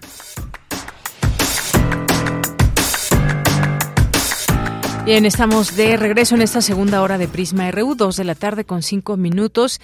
Ya se fueron todos los boletos de Universum, así que ya no escriban en las redes sociales porque si escriben, pues ya no serán de las o los ganadores. Y bueno, al principio les decía quién más cumpleaños. Hoy cumpliría años Diego Rivera, 8 de diciembre. Y bueno, pues muchas gracias a quienes nos están escuchando, que siguen esta señal en el 96.1 de FM y en www.radio.unam.mx. Gracias aquí a quienes están pendientes, como Jorge Fra, Jorge Morán Guzmán, que nos dice una gran felicitación al equipo de Universum por sus 30 años de cultura y educación en pro de nuestro pueblo. Muchas gracias, Jorge. Gracias también por aquí a Eduardo Gutiérrez, también muchas gracias. Nos dice, extraño Texcoco, viví por allá del 97 al 99. Nos dice, muchas gracias. Esto, por una plática que aquí nuestras y nuestros radioescuchas traen en nuestro Twitter. Gracias, Eduardo Gutiérrez. Edgar Bennett, saludos. Yanira, caray, cuántas cosas. Muchas gracias.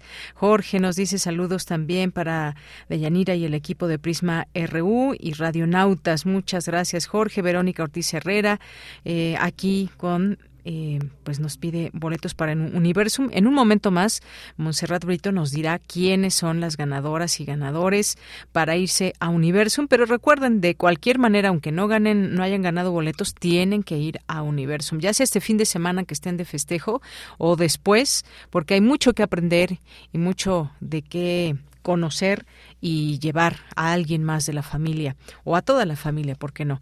El Zarco, muchos saludos también. Antonio Lima Ávila nos dice buenas tardes. Universum es un museo maravilloso donde vi a Júpiter en día con sol con ayuda de Julieta Fierro. Saludos.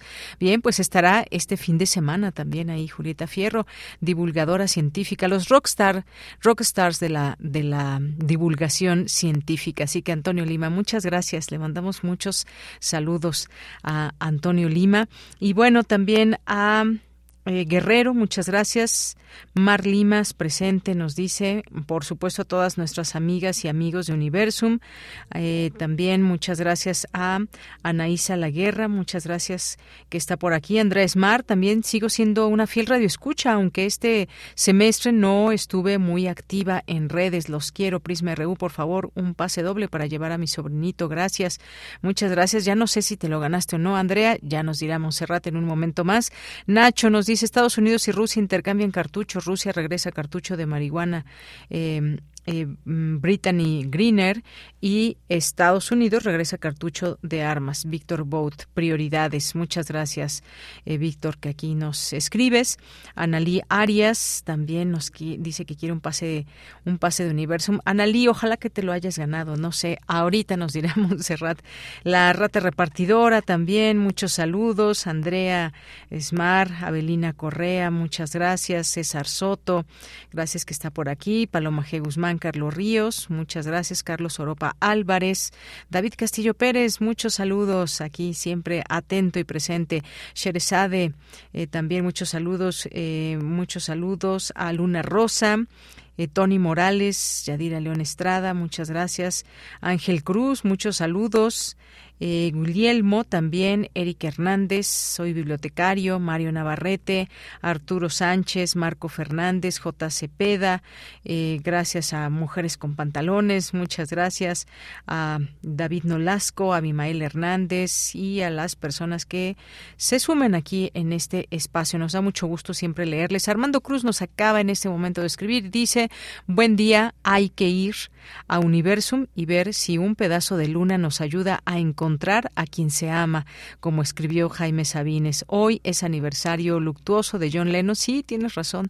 También ese aniversario luctuoso de John Lennon, un día como hoy, fue asesinado. Podrían eh, poner alguna de sus canciones como Merry Christmas o Den Oportunidad a la Paz. Muchas gracias, Armando, aquí por la sugerencia. Si hay tiempo, con gusto. Y si no, la dejamos para mañana. Prometido. Gracias también a quienes están en nuestras redes sociales social de Facebook. También les mandamos muchos saludos y gracias por estar haciendo este espacio suyo y vamos a irnos ahora a la información. Muchas gracias aquí que nos, nos siguen escribiendo. Por lo pronto nos vamos ahora con eh, Cindy Pérez Ramírez. Presentan el libro de Alaí de Fopa, Viento de Primavera. Adelante, adelante Cindy. Deyanira, muy buenas tardes. Es un gusto saludarte a ti y al auditorio. 42 años después de la desaparición de la activista, escritora y feminista guatemalteca Alaí de Fopa, el Fondo de Cultura Económica publicó una antología titulada Viento de Primavera la cual reúne más de 100 poemas de Fopa acompañados de un texto introductorio que Elena Poniatowska escribió en 1982. La obra recoge el trabajo publicado entre 1945 y 1979, cuando Alaí de Fopa fue secuestrada y desaparecida en diciembre de 1980. Ella ya había publicado los libros que integran esta antología de viento de primavera, pero algunos estaban agotados porque eran de pequeñas editoriales con tirajes pequeños. Recordemos que Alaí de Fopa, desaparecida un 19 de diciembre de 1980 por la dictadura de Guatemala, su país, luego de vivir por más de 20 años en México, es conocida no solo por su poesía, sino también por su obra crítica de arte, su labor en la academia, por fundar junto a otras compañeras la primera revista feminista mexicana FEM. Además, creó en esta estación universitaria el primer programa de la radio mexicana de contenido feminista, Foro de la Mujer. Hasta aquí la información. Muy buenas tardes. Bien, pues muchas gracias, gracias Cindy Pérez Ramírez y nos vamos ahora a la información internacional a través de Radio Francia. Relatamos al mundo. Relatamos al mundo.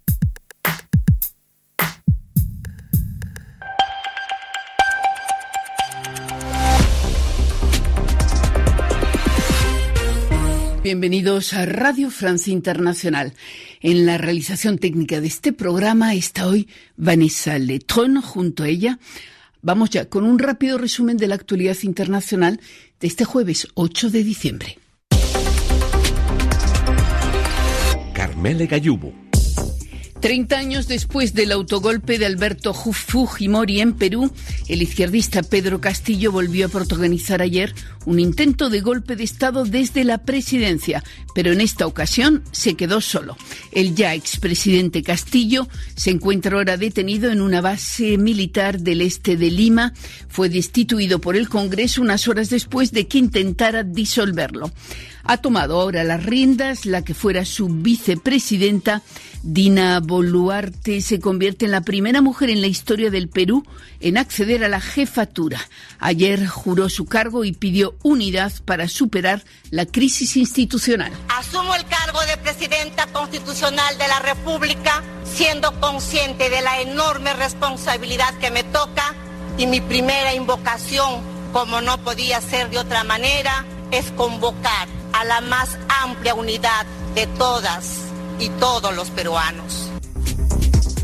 Rusia libera a la estrella del baloncesto estadounidense Britney Greener, quien había sido detenida en Rusia acusada de tráfico de drogas. En un intercambio de presos, Washington, por su parte, devolvió a Moscú al conocido traficante de armas ruso Víctor Butt, que llevaba más de 10 años detenido en Estados Unidos. El presidente estadounidense Joe Biden afirmaba esta mañana que Britney Greener está ya a salvo y camino hacia su país. Las autoridades iraníes ejecutaron hoy al joven Mohsen Shekadi.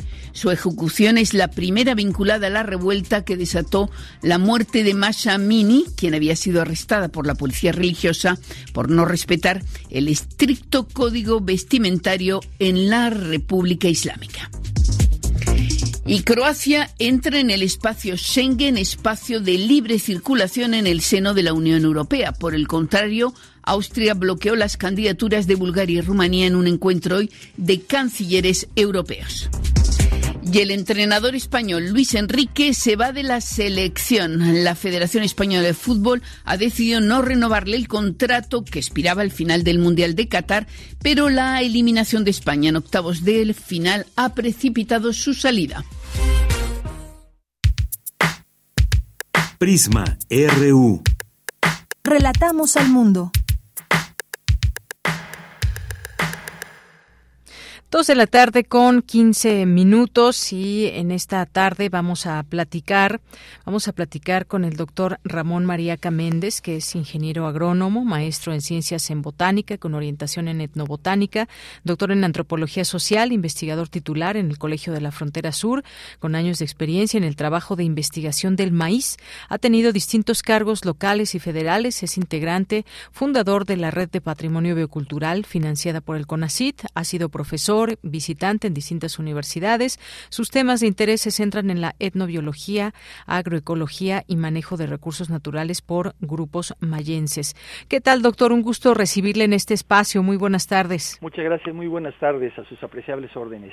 Gracias, doctor. Pues el tema del maíz siempre, siempre nos atrae por muchas razones, porque pues es un elemento muy importante en nuestra alimentación, pero ha pasado en los últimos años muchas cosas al tal grado que importamos mucho eh, mucho maíz y sigue esta pues discusión siempre latente. Incluso ahora pues ha habido algunas eh, cuestiones que tienen que ver con el maíz justamente y que eh, tienen que ver con Estados Unidos. Pero empecemos primero con la importancia del maíz en México. Usted que tiene mucha experiencia trabajando con distintos grupos, ¿qué ha pasado, digamos, qué será de los últimos 20 o 30 años a la fecha, cómo podemos eh, observar, analizar este tema del maíz en México. ¿Qué ha pasado en los últimos años? Bueno, yo, creo que en los últimos años lo, más sobresaliente es la, penetración del capitalismo al campo.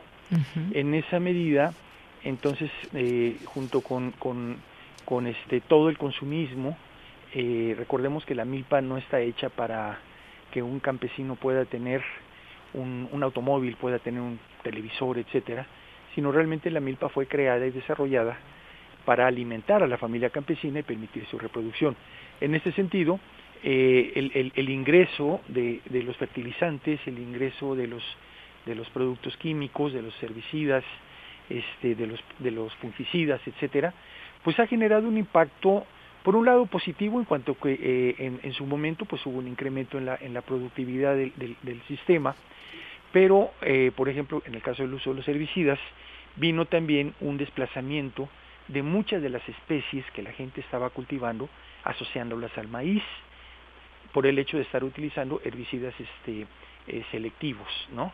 Entonces, este, eh, esto pues trajo inmediatamente una consecuencia muy grave porque la dieta campesina empezó a cambiar a la par de que la penetración de productos industrializados empezaron a entrar al campo alimenticios y este y en ese sentido bueno pues sí ha habido un impacto eh, dijéramos este que poco a poco hemos ido encontrando en cuanto a que disminuye la, la calidad y la cantidad de productos que entran a la dieta campesina de origen este eh, productivo en cuanto a, a, lo que está generando el, el, el campesino no y este y por el otro lado bueno pues tenemos un incremento de, de productos ultra, ultra, industrializados no eh, yo sí. creo que ese es el, el mayor impacto uh -huh. pero sin embargo lo más importante es que la identidad de los pueblos originarios sigue vigente de tal forma que la milpa es parte esencial de su vida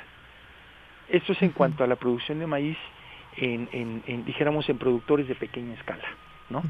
En productores de mayor escala, bueno, sucede lo mismo, ha habido un, uh -huh. un, un uso intensivo, mucho, muy intensivo de, de agroquímicos y bueno, el, el, modelo que comienza con la revolución verde y ahora con la agricultura agroindustrial nunca contempló dos factores importantísimos que en este momento el gobierno federal está tomando en cuenta.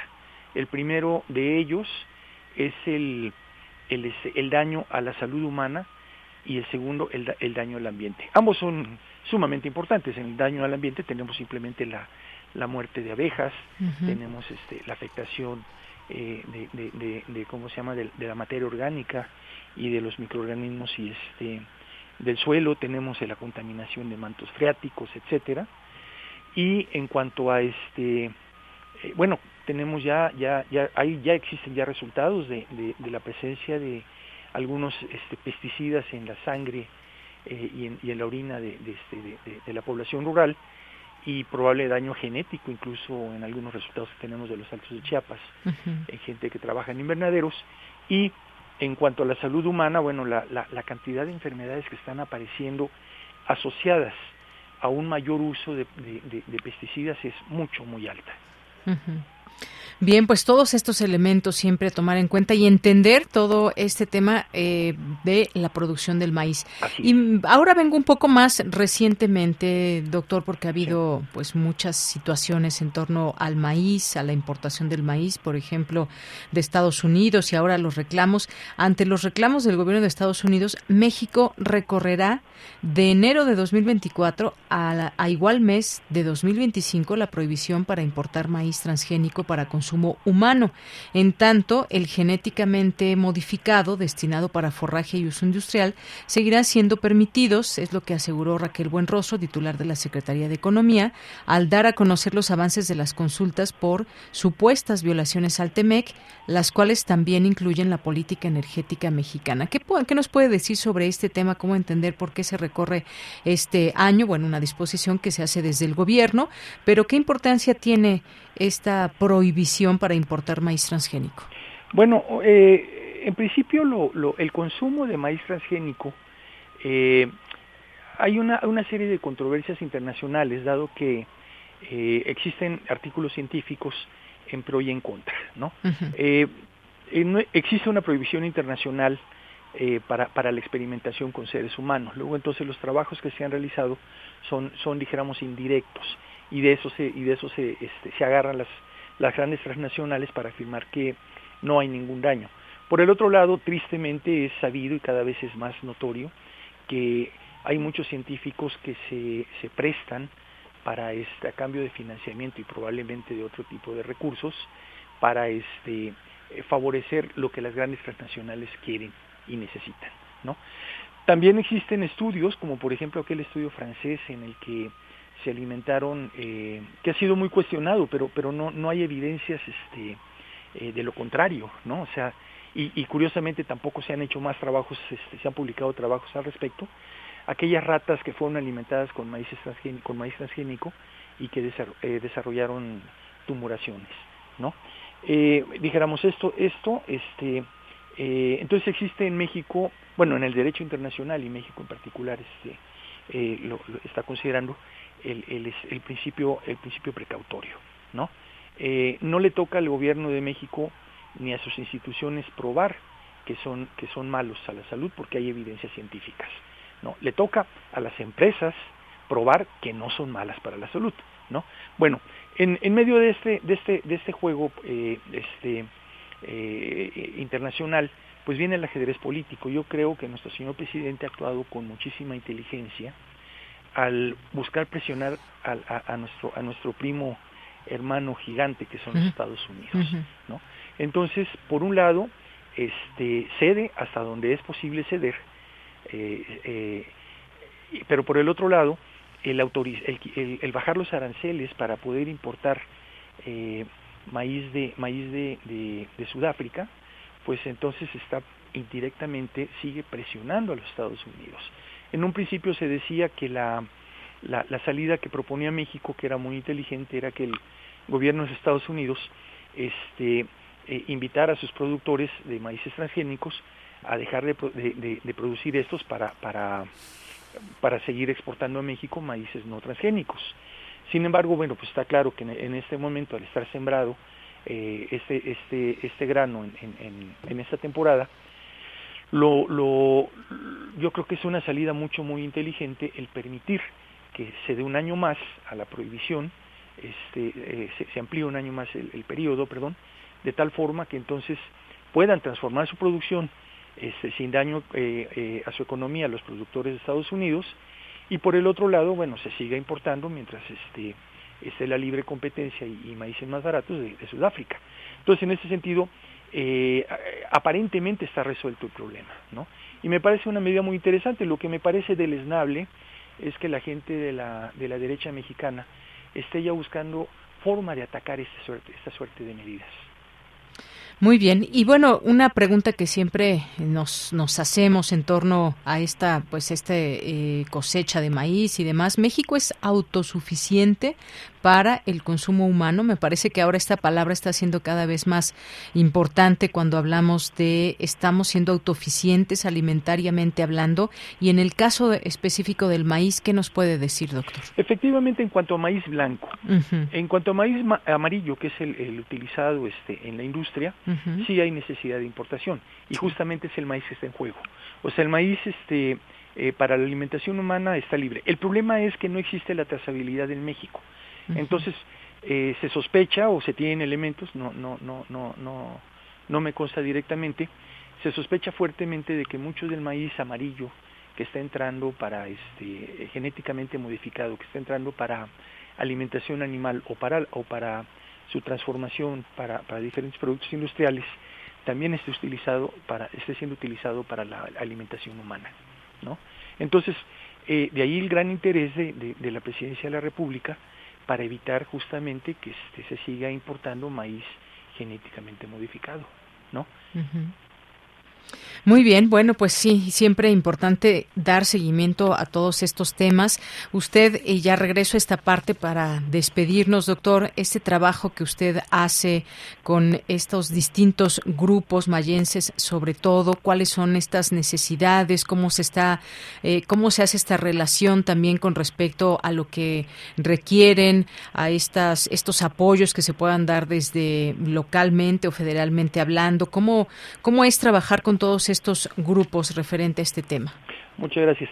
Bueno, un, gran problema que tenemos en México, producto del, olvido eh, eh, histórico por parte de los gobiernos, es la, invisibilidad de nuestros grupos originarios, ¿no? Se sabe que están turísticamente, folclóricamente son importantes, sin embargo, eh, una, cosa este, que recientemente en este sexenio también se ha visibilizado, gracias a los trabajos del doctor este, eh, ¿cómo se llama? Este, Ecar, es que eh, estamos orgullosos, fuertemente orgullosos, de que México es uno de los países que tiene mayor diversidad eh, biológica, por ejemplo, ¿no?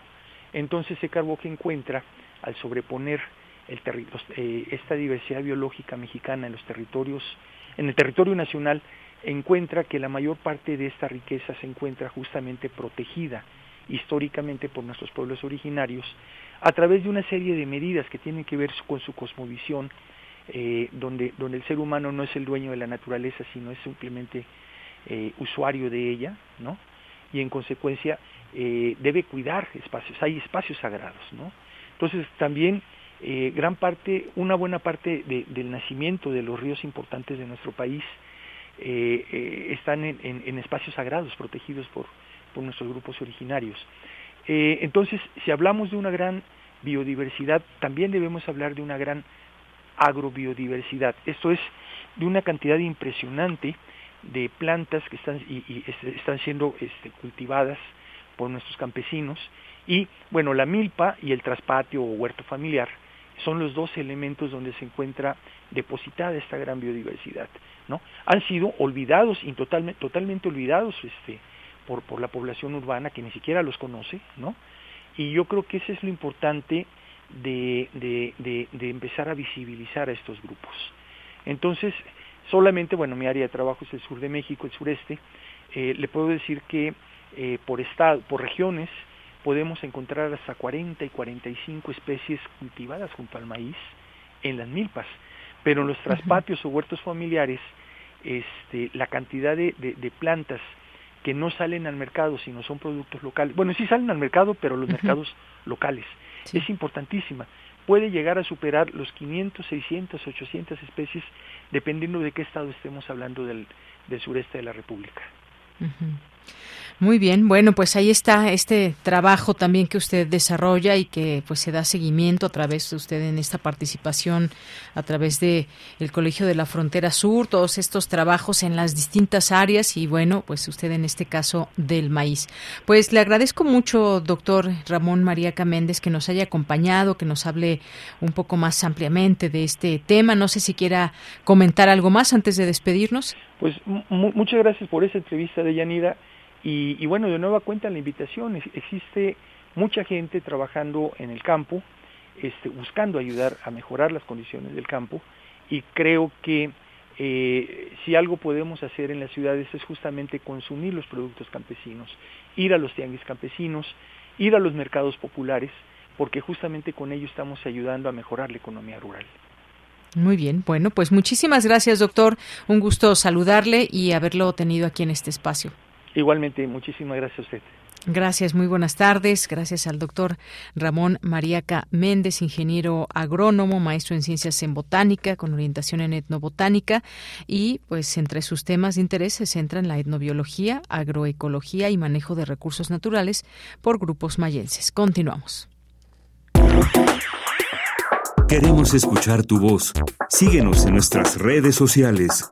En Facebook como Prisma RU y en Twitter como arroba PrismaRU.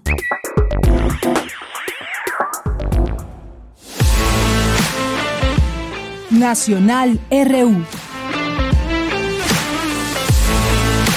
Dos de la tarde con 31 minutos.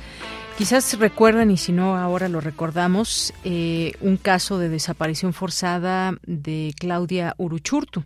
Bueno, pues eh, ella desapareció cuando volvía de una manifestación realizada en el centro de Nochixtlán y desde entonces pues su cuerpo no ha sido localizado. Hoy se da a conocer esta información como un hecho histórico en México y Oaxaca, en donde se juzga a funcionarios. Este miércoles fue sentenciada la exalcaldesa de Nochixtlán, Lisbeth Victoria Huerta y tres funcionarios más por el delito de desaparición forzada contra la activista Claudia Uruchurtu. Tras conocer el fallo condenatorio de parte del Tribunal de Enjuiciamiento afuera del juzgado especializado en materia de justicia para adolescentes en la capital de Oaxaca, Aide Uruchurtu, hermana de la activista, expresó que este 7 eh, de diciembre no es un día de celebración. Y bueno, pues ahí está este tema esta exalcaldesa, custodiada por elementos policíacos, salió eh, pues para con otros tres funcionarios y ya pues es está investigada por su presunta participación en el delito de desaparición forzada y fue trasladada ya al penal eh, ubicado en Tlacolula, a 20, 25 kilómetros de la capital de Oaxaca, un tema que en su momento, como todos, por supuesto, cuando hay una desaparición forzada y en este caso de una activista. Y bueno, ya está detenida y culpable por esta desaparición ex alcaldesa de Nochixtlán. Un tema que queríamos destacar con ustedes en los temas nacionales. Continuamos. Cinemaedro con Carlos Narro.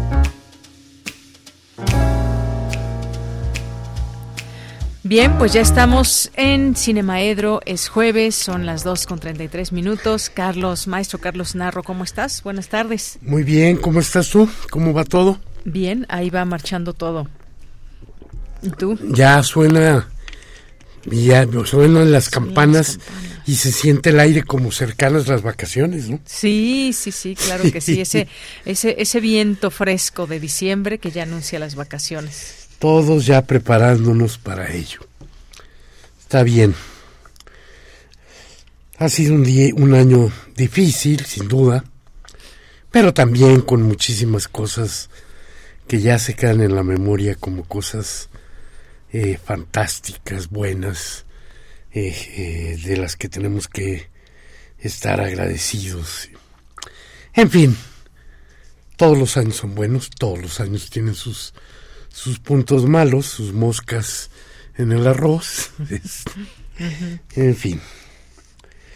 Y fíjate que todos los años también son distintos. Y sin embargo todos los años son normales. Pues es normal que llegue diciembre, es normal que lleguen las vacaciones, es normal que pasen muchísimas cosas. Es normal que ayer haya sido un día de luna llena, maravillosa. Es normal que los días empiecen a estar más bellos. Y entonces empieza uno a preguntarse qué significa eso de ser normal y qué tanto nos sirve esa categorización de las cosas para nuestro comportamiento en la vida, ¿no? O qué tanto nos sirve para entender nuestro entorno. Y ahí es donde yo creo que empiezan algunas cosas que no que no este ajustan bien cuando cuando pensamos en ese concepto de normalidad. ¿Qué es lo normal? Pues lo que se ajusta a las normas. ¿Qué es lo normal? Lo que hace la mayor parte de la gente. ¿Qué es lo normal? Lo que vemos con frecuencia. Entonces, claro, para alguien en el continente asiático es normal ese tono de piel que tienen y esa eh, eso, esa manera de tener los párpados. Y en cambio aquí es extraño, ¿no? O sea, raras veces encontramos un chino, un coreano, un japonés, y para nosotros no nos parece normal. Y como no nos parece normal, pues lo condenamos de alguna manera. Entonces creo que ese concepto de normal nos estorba en muchas cosas de la vida. Porque pues es normal en un lugar y deja de serlo en otro. Y es lógico que nos asombre, ¿no? De pronto cuando ves alguien que se sale de eso. En 1977 estábamos filmando una película, un documental sobre los camaroneros en el Golfo de Campeche. Y iba yo caminando por la playa de Campeche a Lerma, que es casi pegado, con este con el productor del documental. Íbamos platicando, íbamos como definiendo los tiempos de, de filmación y demás. Y de pronto nos dimos cuenta que nos iban siguiendo unos niños. nos sorprendió, pero más nos, nos sorprendió que en esta caminata que fue de quizá un par de kilómetros, se juntaron muchísimos niños más. Ya no eran tres, ya no eran cinco, ya eran como quince. Y se empezó a volver algo que nos incomodaba, ¿no? Se reían, nos señalaban y nos seguían. Hasta que pronto nos dimos cuenta de algo. Campeche todavía, hoy, sigue siendo uno de los estados donde la estatura es más pequeña. Leí hoy que la estatura promedio de los varones en Campeche es de unos 56. Y entonces para unos niños, hechos a escala de una estatura que seguramente era todavía unos 3 o 4 centímetros menos, pues los que íbamos allá adelante éramos extraños y éramos gigantes. Yo me he ido achicando, pero en ese entonces medía un 81. Y Francisco Ogen, mi productor, medía como un 83. Entonces, cuando le dije a él, mira, es que nos ven y somos unos gigantes, ya nos tranquilizamos. Seguimos caminando y llegamos al lugar al que íbamos, donde ya nos podíamos sentar, le llamaban la Marina, ya nos sentamos a seguir platicando ahí. Entonces digo, claro, éramos una extravagancia, éramos distintos y era algo que, que no se veía mucho por ahí y entonces éramos anormales, tremendamente anormales. Claro, porque la norma no la dictábamos nosotros. Llegábamos a Sonora y éramos un poquito más bajos que los promedios de ahí, pero éramos normales. Y en la Ciudad de México éramos un poco más altos, pero éramos normales, entonces no, no le llamamos la atención a nadie. Entonces, bueno, pues eso de ser normal o no serlo es algo que nos puede llevar a, a tremendos errores. Entonces, ¿quién es el que dicta lo normal? ¿Quién es el que dicta lo anormal? Y el primer este error tremendo que veo es que de pronto en nuestra realidad empecemos a normalizar o a aceptar como lo que es y ya no cuestionarlo más algunas cosas que de, de verdad deberían de horrorizarnos. No podemos normalizar el feminicidio. No podemos normalizar la violencia, especialmente la violencia hacia las mujeres, hacia los niños. No podemos normalizar la falta de, medicamentos o la inseguridad o la falta de respeto a otras especies, la mortandad tremenda de especies dentro de los zoológicos de nuestra ciudad. No podemos normalizar la pérdida de autonomía de los poderes, ni podemos normalizar la corrupción bajo el razonamiento de que siempre ha existido. Eso es algo que tenemos que sacar de nuestra vida. Y bueno, pues no sé cuándo lo logremos. Pero también ya, y ya caminando hacia nuestros temas de cine, en, la, en el cine hay muchísimas películas que nos demuestran de pronto que el aparentemente normal, pues este, es un humano que o está ocultando sus maneras más eh, profundas de ser o que de pronto le van a estallar, como en la película de Schumacher, Un día de furia. ¿no?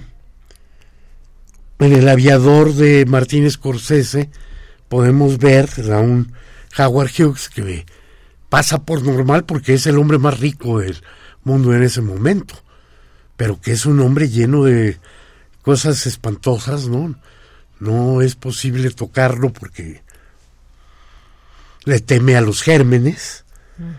En American Psycho, eh, que nos vamos a topar ahí con un corredor de acciones de Wall Street y que finalmente lo que es es un asesino serial que no tiene ningún límite O algunas cosas más, más amables, como El abuelo que saltó por la ventana y se largó, una película sueca de, de 2013, en la que el personaje eh, encerrado en un asilo y al que le han preparado una gran celebración porque cumple 100 años, ese día decide que para cumplir 100 años lo que necesita es su libertad.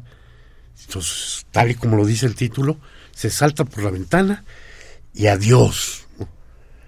O grandes joyas como persona, en la que una actriz eh, simula haber perdido la voz y se va a una, a una isla solitaria a convivir con una enfermera que cuida de ella y finalmente pasan cosas increíbles entre esas dos, cambios de personalidad y en un momento dado tiene que emitir una palabra para evitar que algo más grave pase.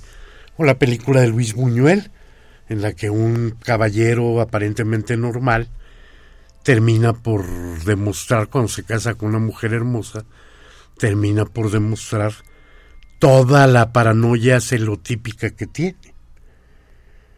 O Misery de en la que Kathy Bates hace un Bates hace un personaje fantástico en el que una mujer admiradora de un escritor por casualidad lo encuentra accidentado y bueno, pues no está mal, lo secuestra y lo tiene retenido para que él escriba una nueva novela con el personaje al que ella le parece injusto que él lo haya matado.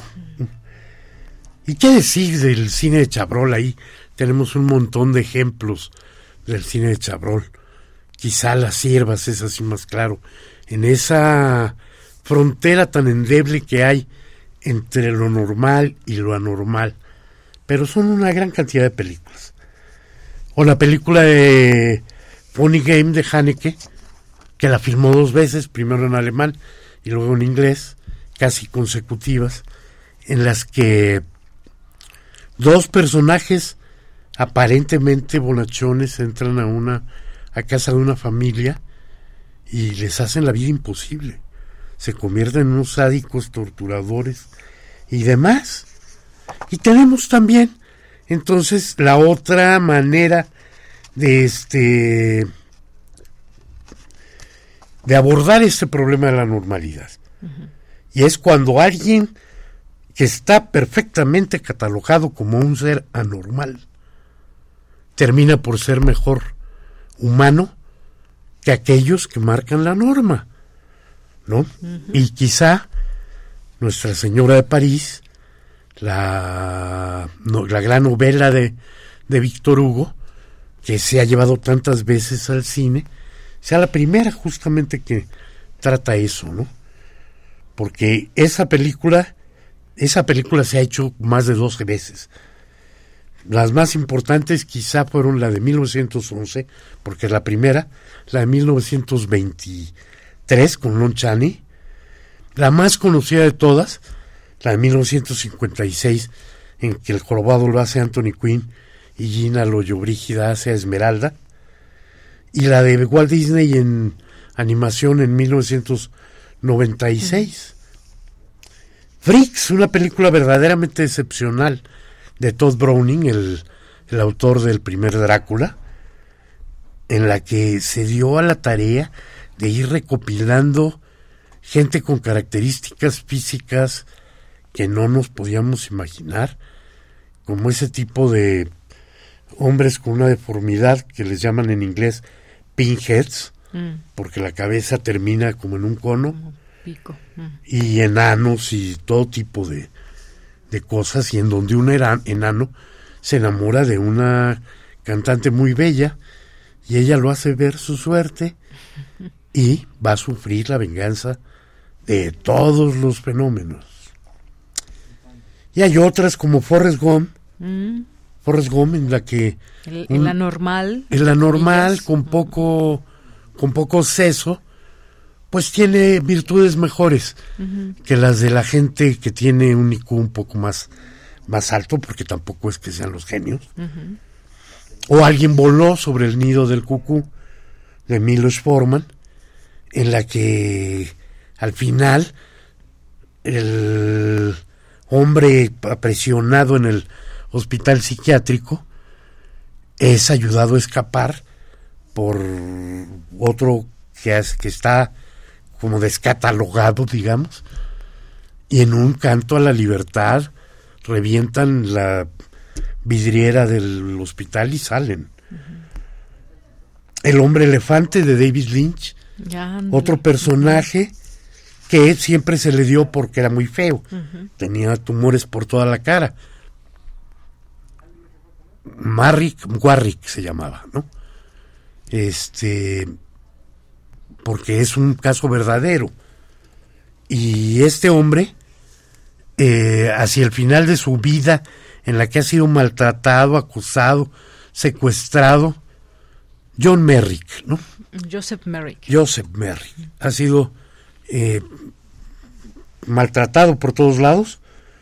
Este termina por escribir y demostrarse que no solo es un, este, un hombre... Un fenómeno. Pero no es un fenómeno, es un hombre más inteligente que a los que lo han estado fregando toda la vida.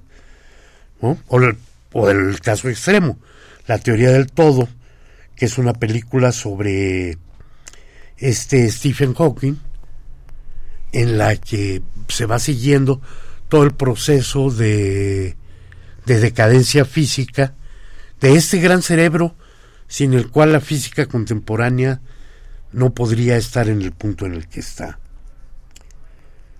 O mejor imposible, un escritor y que está, sí es bastante inaguantable, pero ha encontrado un equilibrio con la mesera que siempre lo, lo atiende y sufre cuando ella deja el lugar y terminan por encontrarse.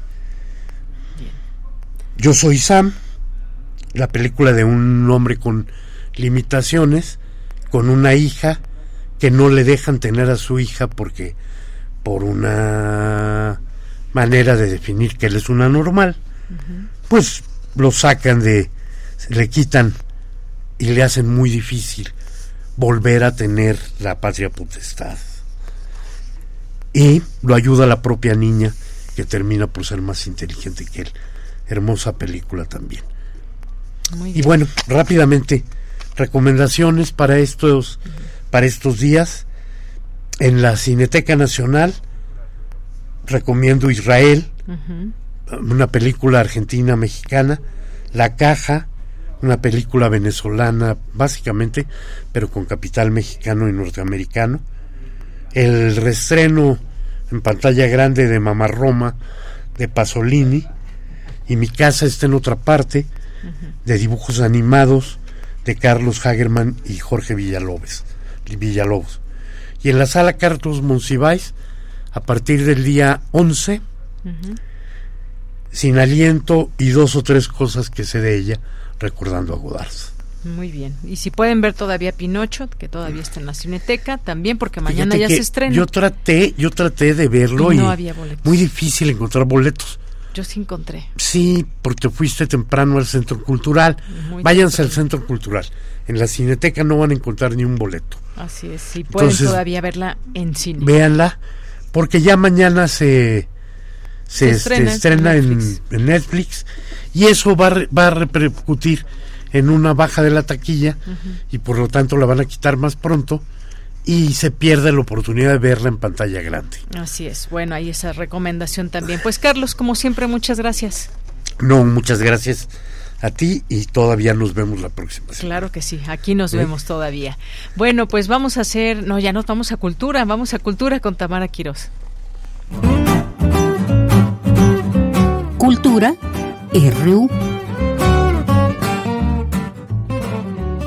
Deyanira, te saludo con mucho gusto y también al auditorio de Prisma RU. Esta tarde vamos a hablar de un libro publicado recientemente por Alfaguara. Se trata de Joyas de la familia de Sergio Avilés, una novela en donde el viaje de una valiosa gargantilla a lo largo del mundo y de los siglos es el eje principal. Esta gargantilla, que fue fabricada en Rusia y después pasó a Rumania, pues en su tránsito por las casas imperiales europeas llegó a la corte de la reina Victoria en Inglaterra y terminó en México durante el sexenio de Ávila Camacho. ¿Dónde se encuentra la alhaja perdida? ¿Dónde está? ¿Qué hay detrás de esta historia? Pues conversamos con Sergio Avilés. Él es escritor, periodista, guionista y cineasta. Trabajó como productor de Guillermo Arriaga en los cortos El Pozo y La Sangre de Dios. También es guionista y director de los cortometrajes Fin del Mundo y Piloto. También se desempeñó en el cargo de director general del Instituto Estatal de Ecología de Coahuila.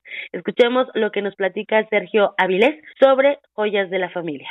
Sergio, con muchísimo gusto para que el auditorio de Radio UNAM conozca más de este libro. Me gustaría que nos comentara, Sergio, cuáles son esas joyas de la familia. Probablemente el título nos pueda sonar familiar cuando atesoramos las piedras, pero no todo es eso, ¿verdad? La novela abre con una cita que le adjudico y es la única adjudicación que reconozco es falsa porque no es de ella la cita, pero eh, dice las joyas de la familia no son las piedras, los metales preciosos, son las personas, las lealtades, los amores. Se lo atribuyo a Carmen Silva, que fue eh, la, la reina María de Rumania, ¿verdad? Y que escribía en sus ratos de ocio bajo el seudónimo este de Carmen Silva y que es uno de los personajes de la novela y es encantador, ese personaje merece un, un libro para sí misma, ¿no? Pero bueno, las joyas, eh, este, hay buenas y hay joyas oscuras en todas las familias, algunas son piedras, otras son personas, y siempre hay alguien que dices es la joyita de la familia, ¿no? El que se aprovecha de todo, el que agandalla las herencias, el que se pelea con todos, etcétera. Y les digo, si no sabes quién es, es que probablemente seas tú. sí, probablemente. Sergio, platíquenos cómo surge la idea de escribir este libro. Vamos a conocer a un detective privado que justamente vive en Saltillo. Así es, pues bueno, eh, la joya esta física existió, realmente existe y viene de la corona de Rumania eh, y llegó a Saltillo. En realidad, eh, una amiga muy querida se acercó conmigo y me dice, oye, quisiera investigar un poquito más del origen de esta preciosidad que me acaba de regalar la abuela de mi marido, pero pues que no sabemos ni de dónde viene y que no tiene lugar en Saltillo porque pues es algo que está fuera de toda proporción, ¿no? Entonces nos pusimos a investigar y pues bueno, con un poquito que nos pudo decir la señora que eh, padecía ya un estado avanzado de Alzheimer y con ah, otros detalles como este, escritos de el esposo de esta señora que ya había fallecido y etcétera, vimos eh, que la joya esta había sido adquirida en el Hotel Regis de la Ciudad de México precisamente al rey Carol de Rumania. El rey Carol en 1940 abdicó al trono de Rumania, él estaba casado con la princesa Elena de Grecia y abandonó a su familia y se vino acá con una pelirroja despampanante, Madame Lupescu, eh, y pues llegó a vivir en el Hotel Regis un rato. Entonces ahí se cruzaron los caminos y bueno, ya de ahí en adelante pues lo que entró fue eh, la imaginación y este el eh, interés por narrar historias que siempre he tenido y pues se me ocurrió que era una buena excusa para darle una repasada a todas las joyas de la familia y las intrigas y los sinsabores que van causando en su paso por eh, nuestras vidas, ¿no? Sin duda. Sergio, esta novela hay una analogía, sí, con las piedras, vaya, con los minerales, con las joyas, con las piedras preciosas, pero también estas otras piedras que vamos encontrando en el camino o que incluso forman parte de nuestro organismo. Dentro de esta investigación, ¿cómo darle a esta historia eh, este tinte de thriller y también de, hacer una investigación histórica? Bueno, mira, en realidad no quise hacer una novela histórica porque alguna parte de los lectores piensan que la historia es aburrida, ¿no? la, la, materia como nos la, nos la presentan en la escuela generalmente es muy árida.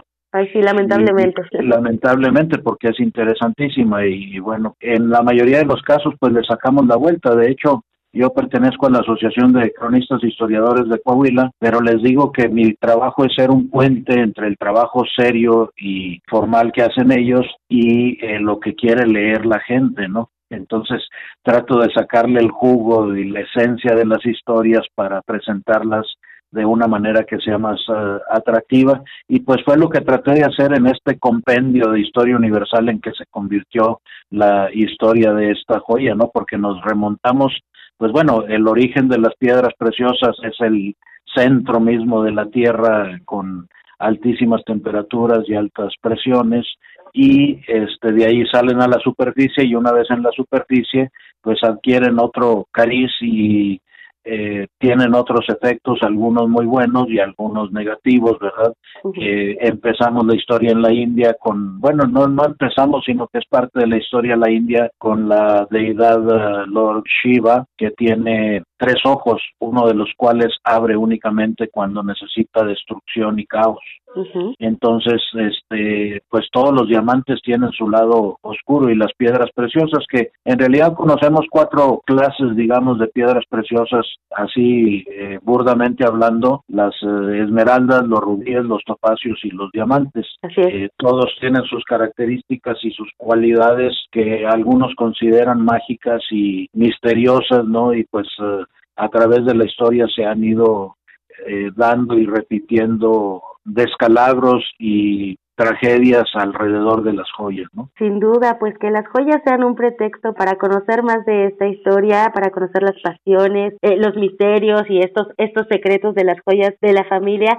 Sergio, pues no me resta más que agradecerle que haya tomado la llamada y por supuesto también hacemos la invitación a nuestro auditorio a que conozca más de la novela a través de la charla que tendrá con Valentina Traba y con Guillermo Arriaga en el foro de la librería Mauricio Achar a las 7 de la noche. A las 7 de la noche así es. Pues muchas gracias Tamara por la invitación y muchas gracias por este espacio que pues es muy importante porque nos acerca a los círculos universitarios que es donde radica la raíz de la historia, ¿no? Por supuesto y además también es importante sembrar estas semillas, ¿no? De curiosidad para también seguir leyendo y nos daremos una vuelta ya a la, a la Gandhi. Te espero, muchas gracias. Hasta pronto. Buenas tardes, nos vemos. Sergio Vilés es autor de Joyas de la Familia. Este libro lo encuentran ya en formato tanto digital como físico bajo el sello Alfaguara. Pasando a otra información, tenemos cortesías para que se vayan al teatro, para que se vayan a ver Diabluras Navideñas de Andrés Carreño, él es autor y director de esta propuesta escénica, en donde conocerán a la niña Ángela, mejor conocida como Angelita, y el niño Lucio Fernando, al cual de cariño le dicen Lucifer. Ellos esperan el nacimiento de un nuevo pequeño que traerá la salvación del barrio en el que viven,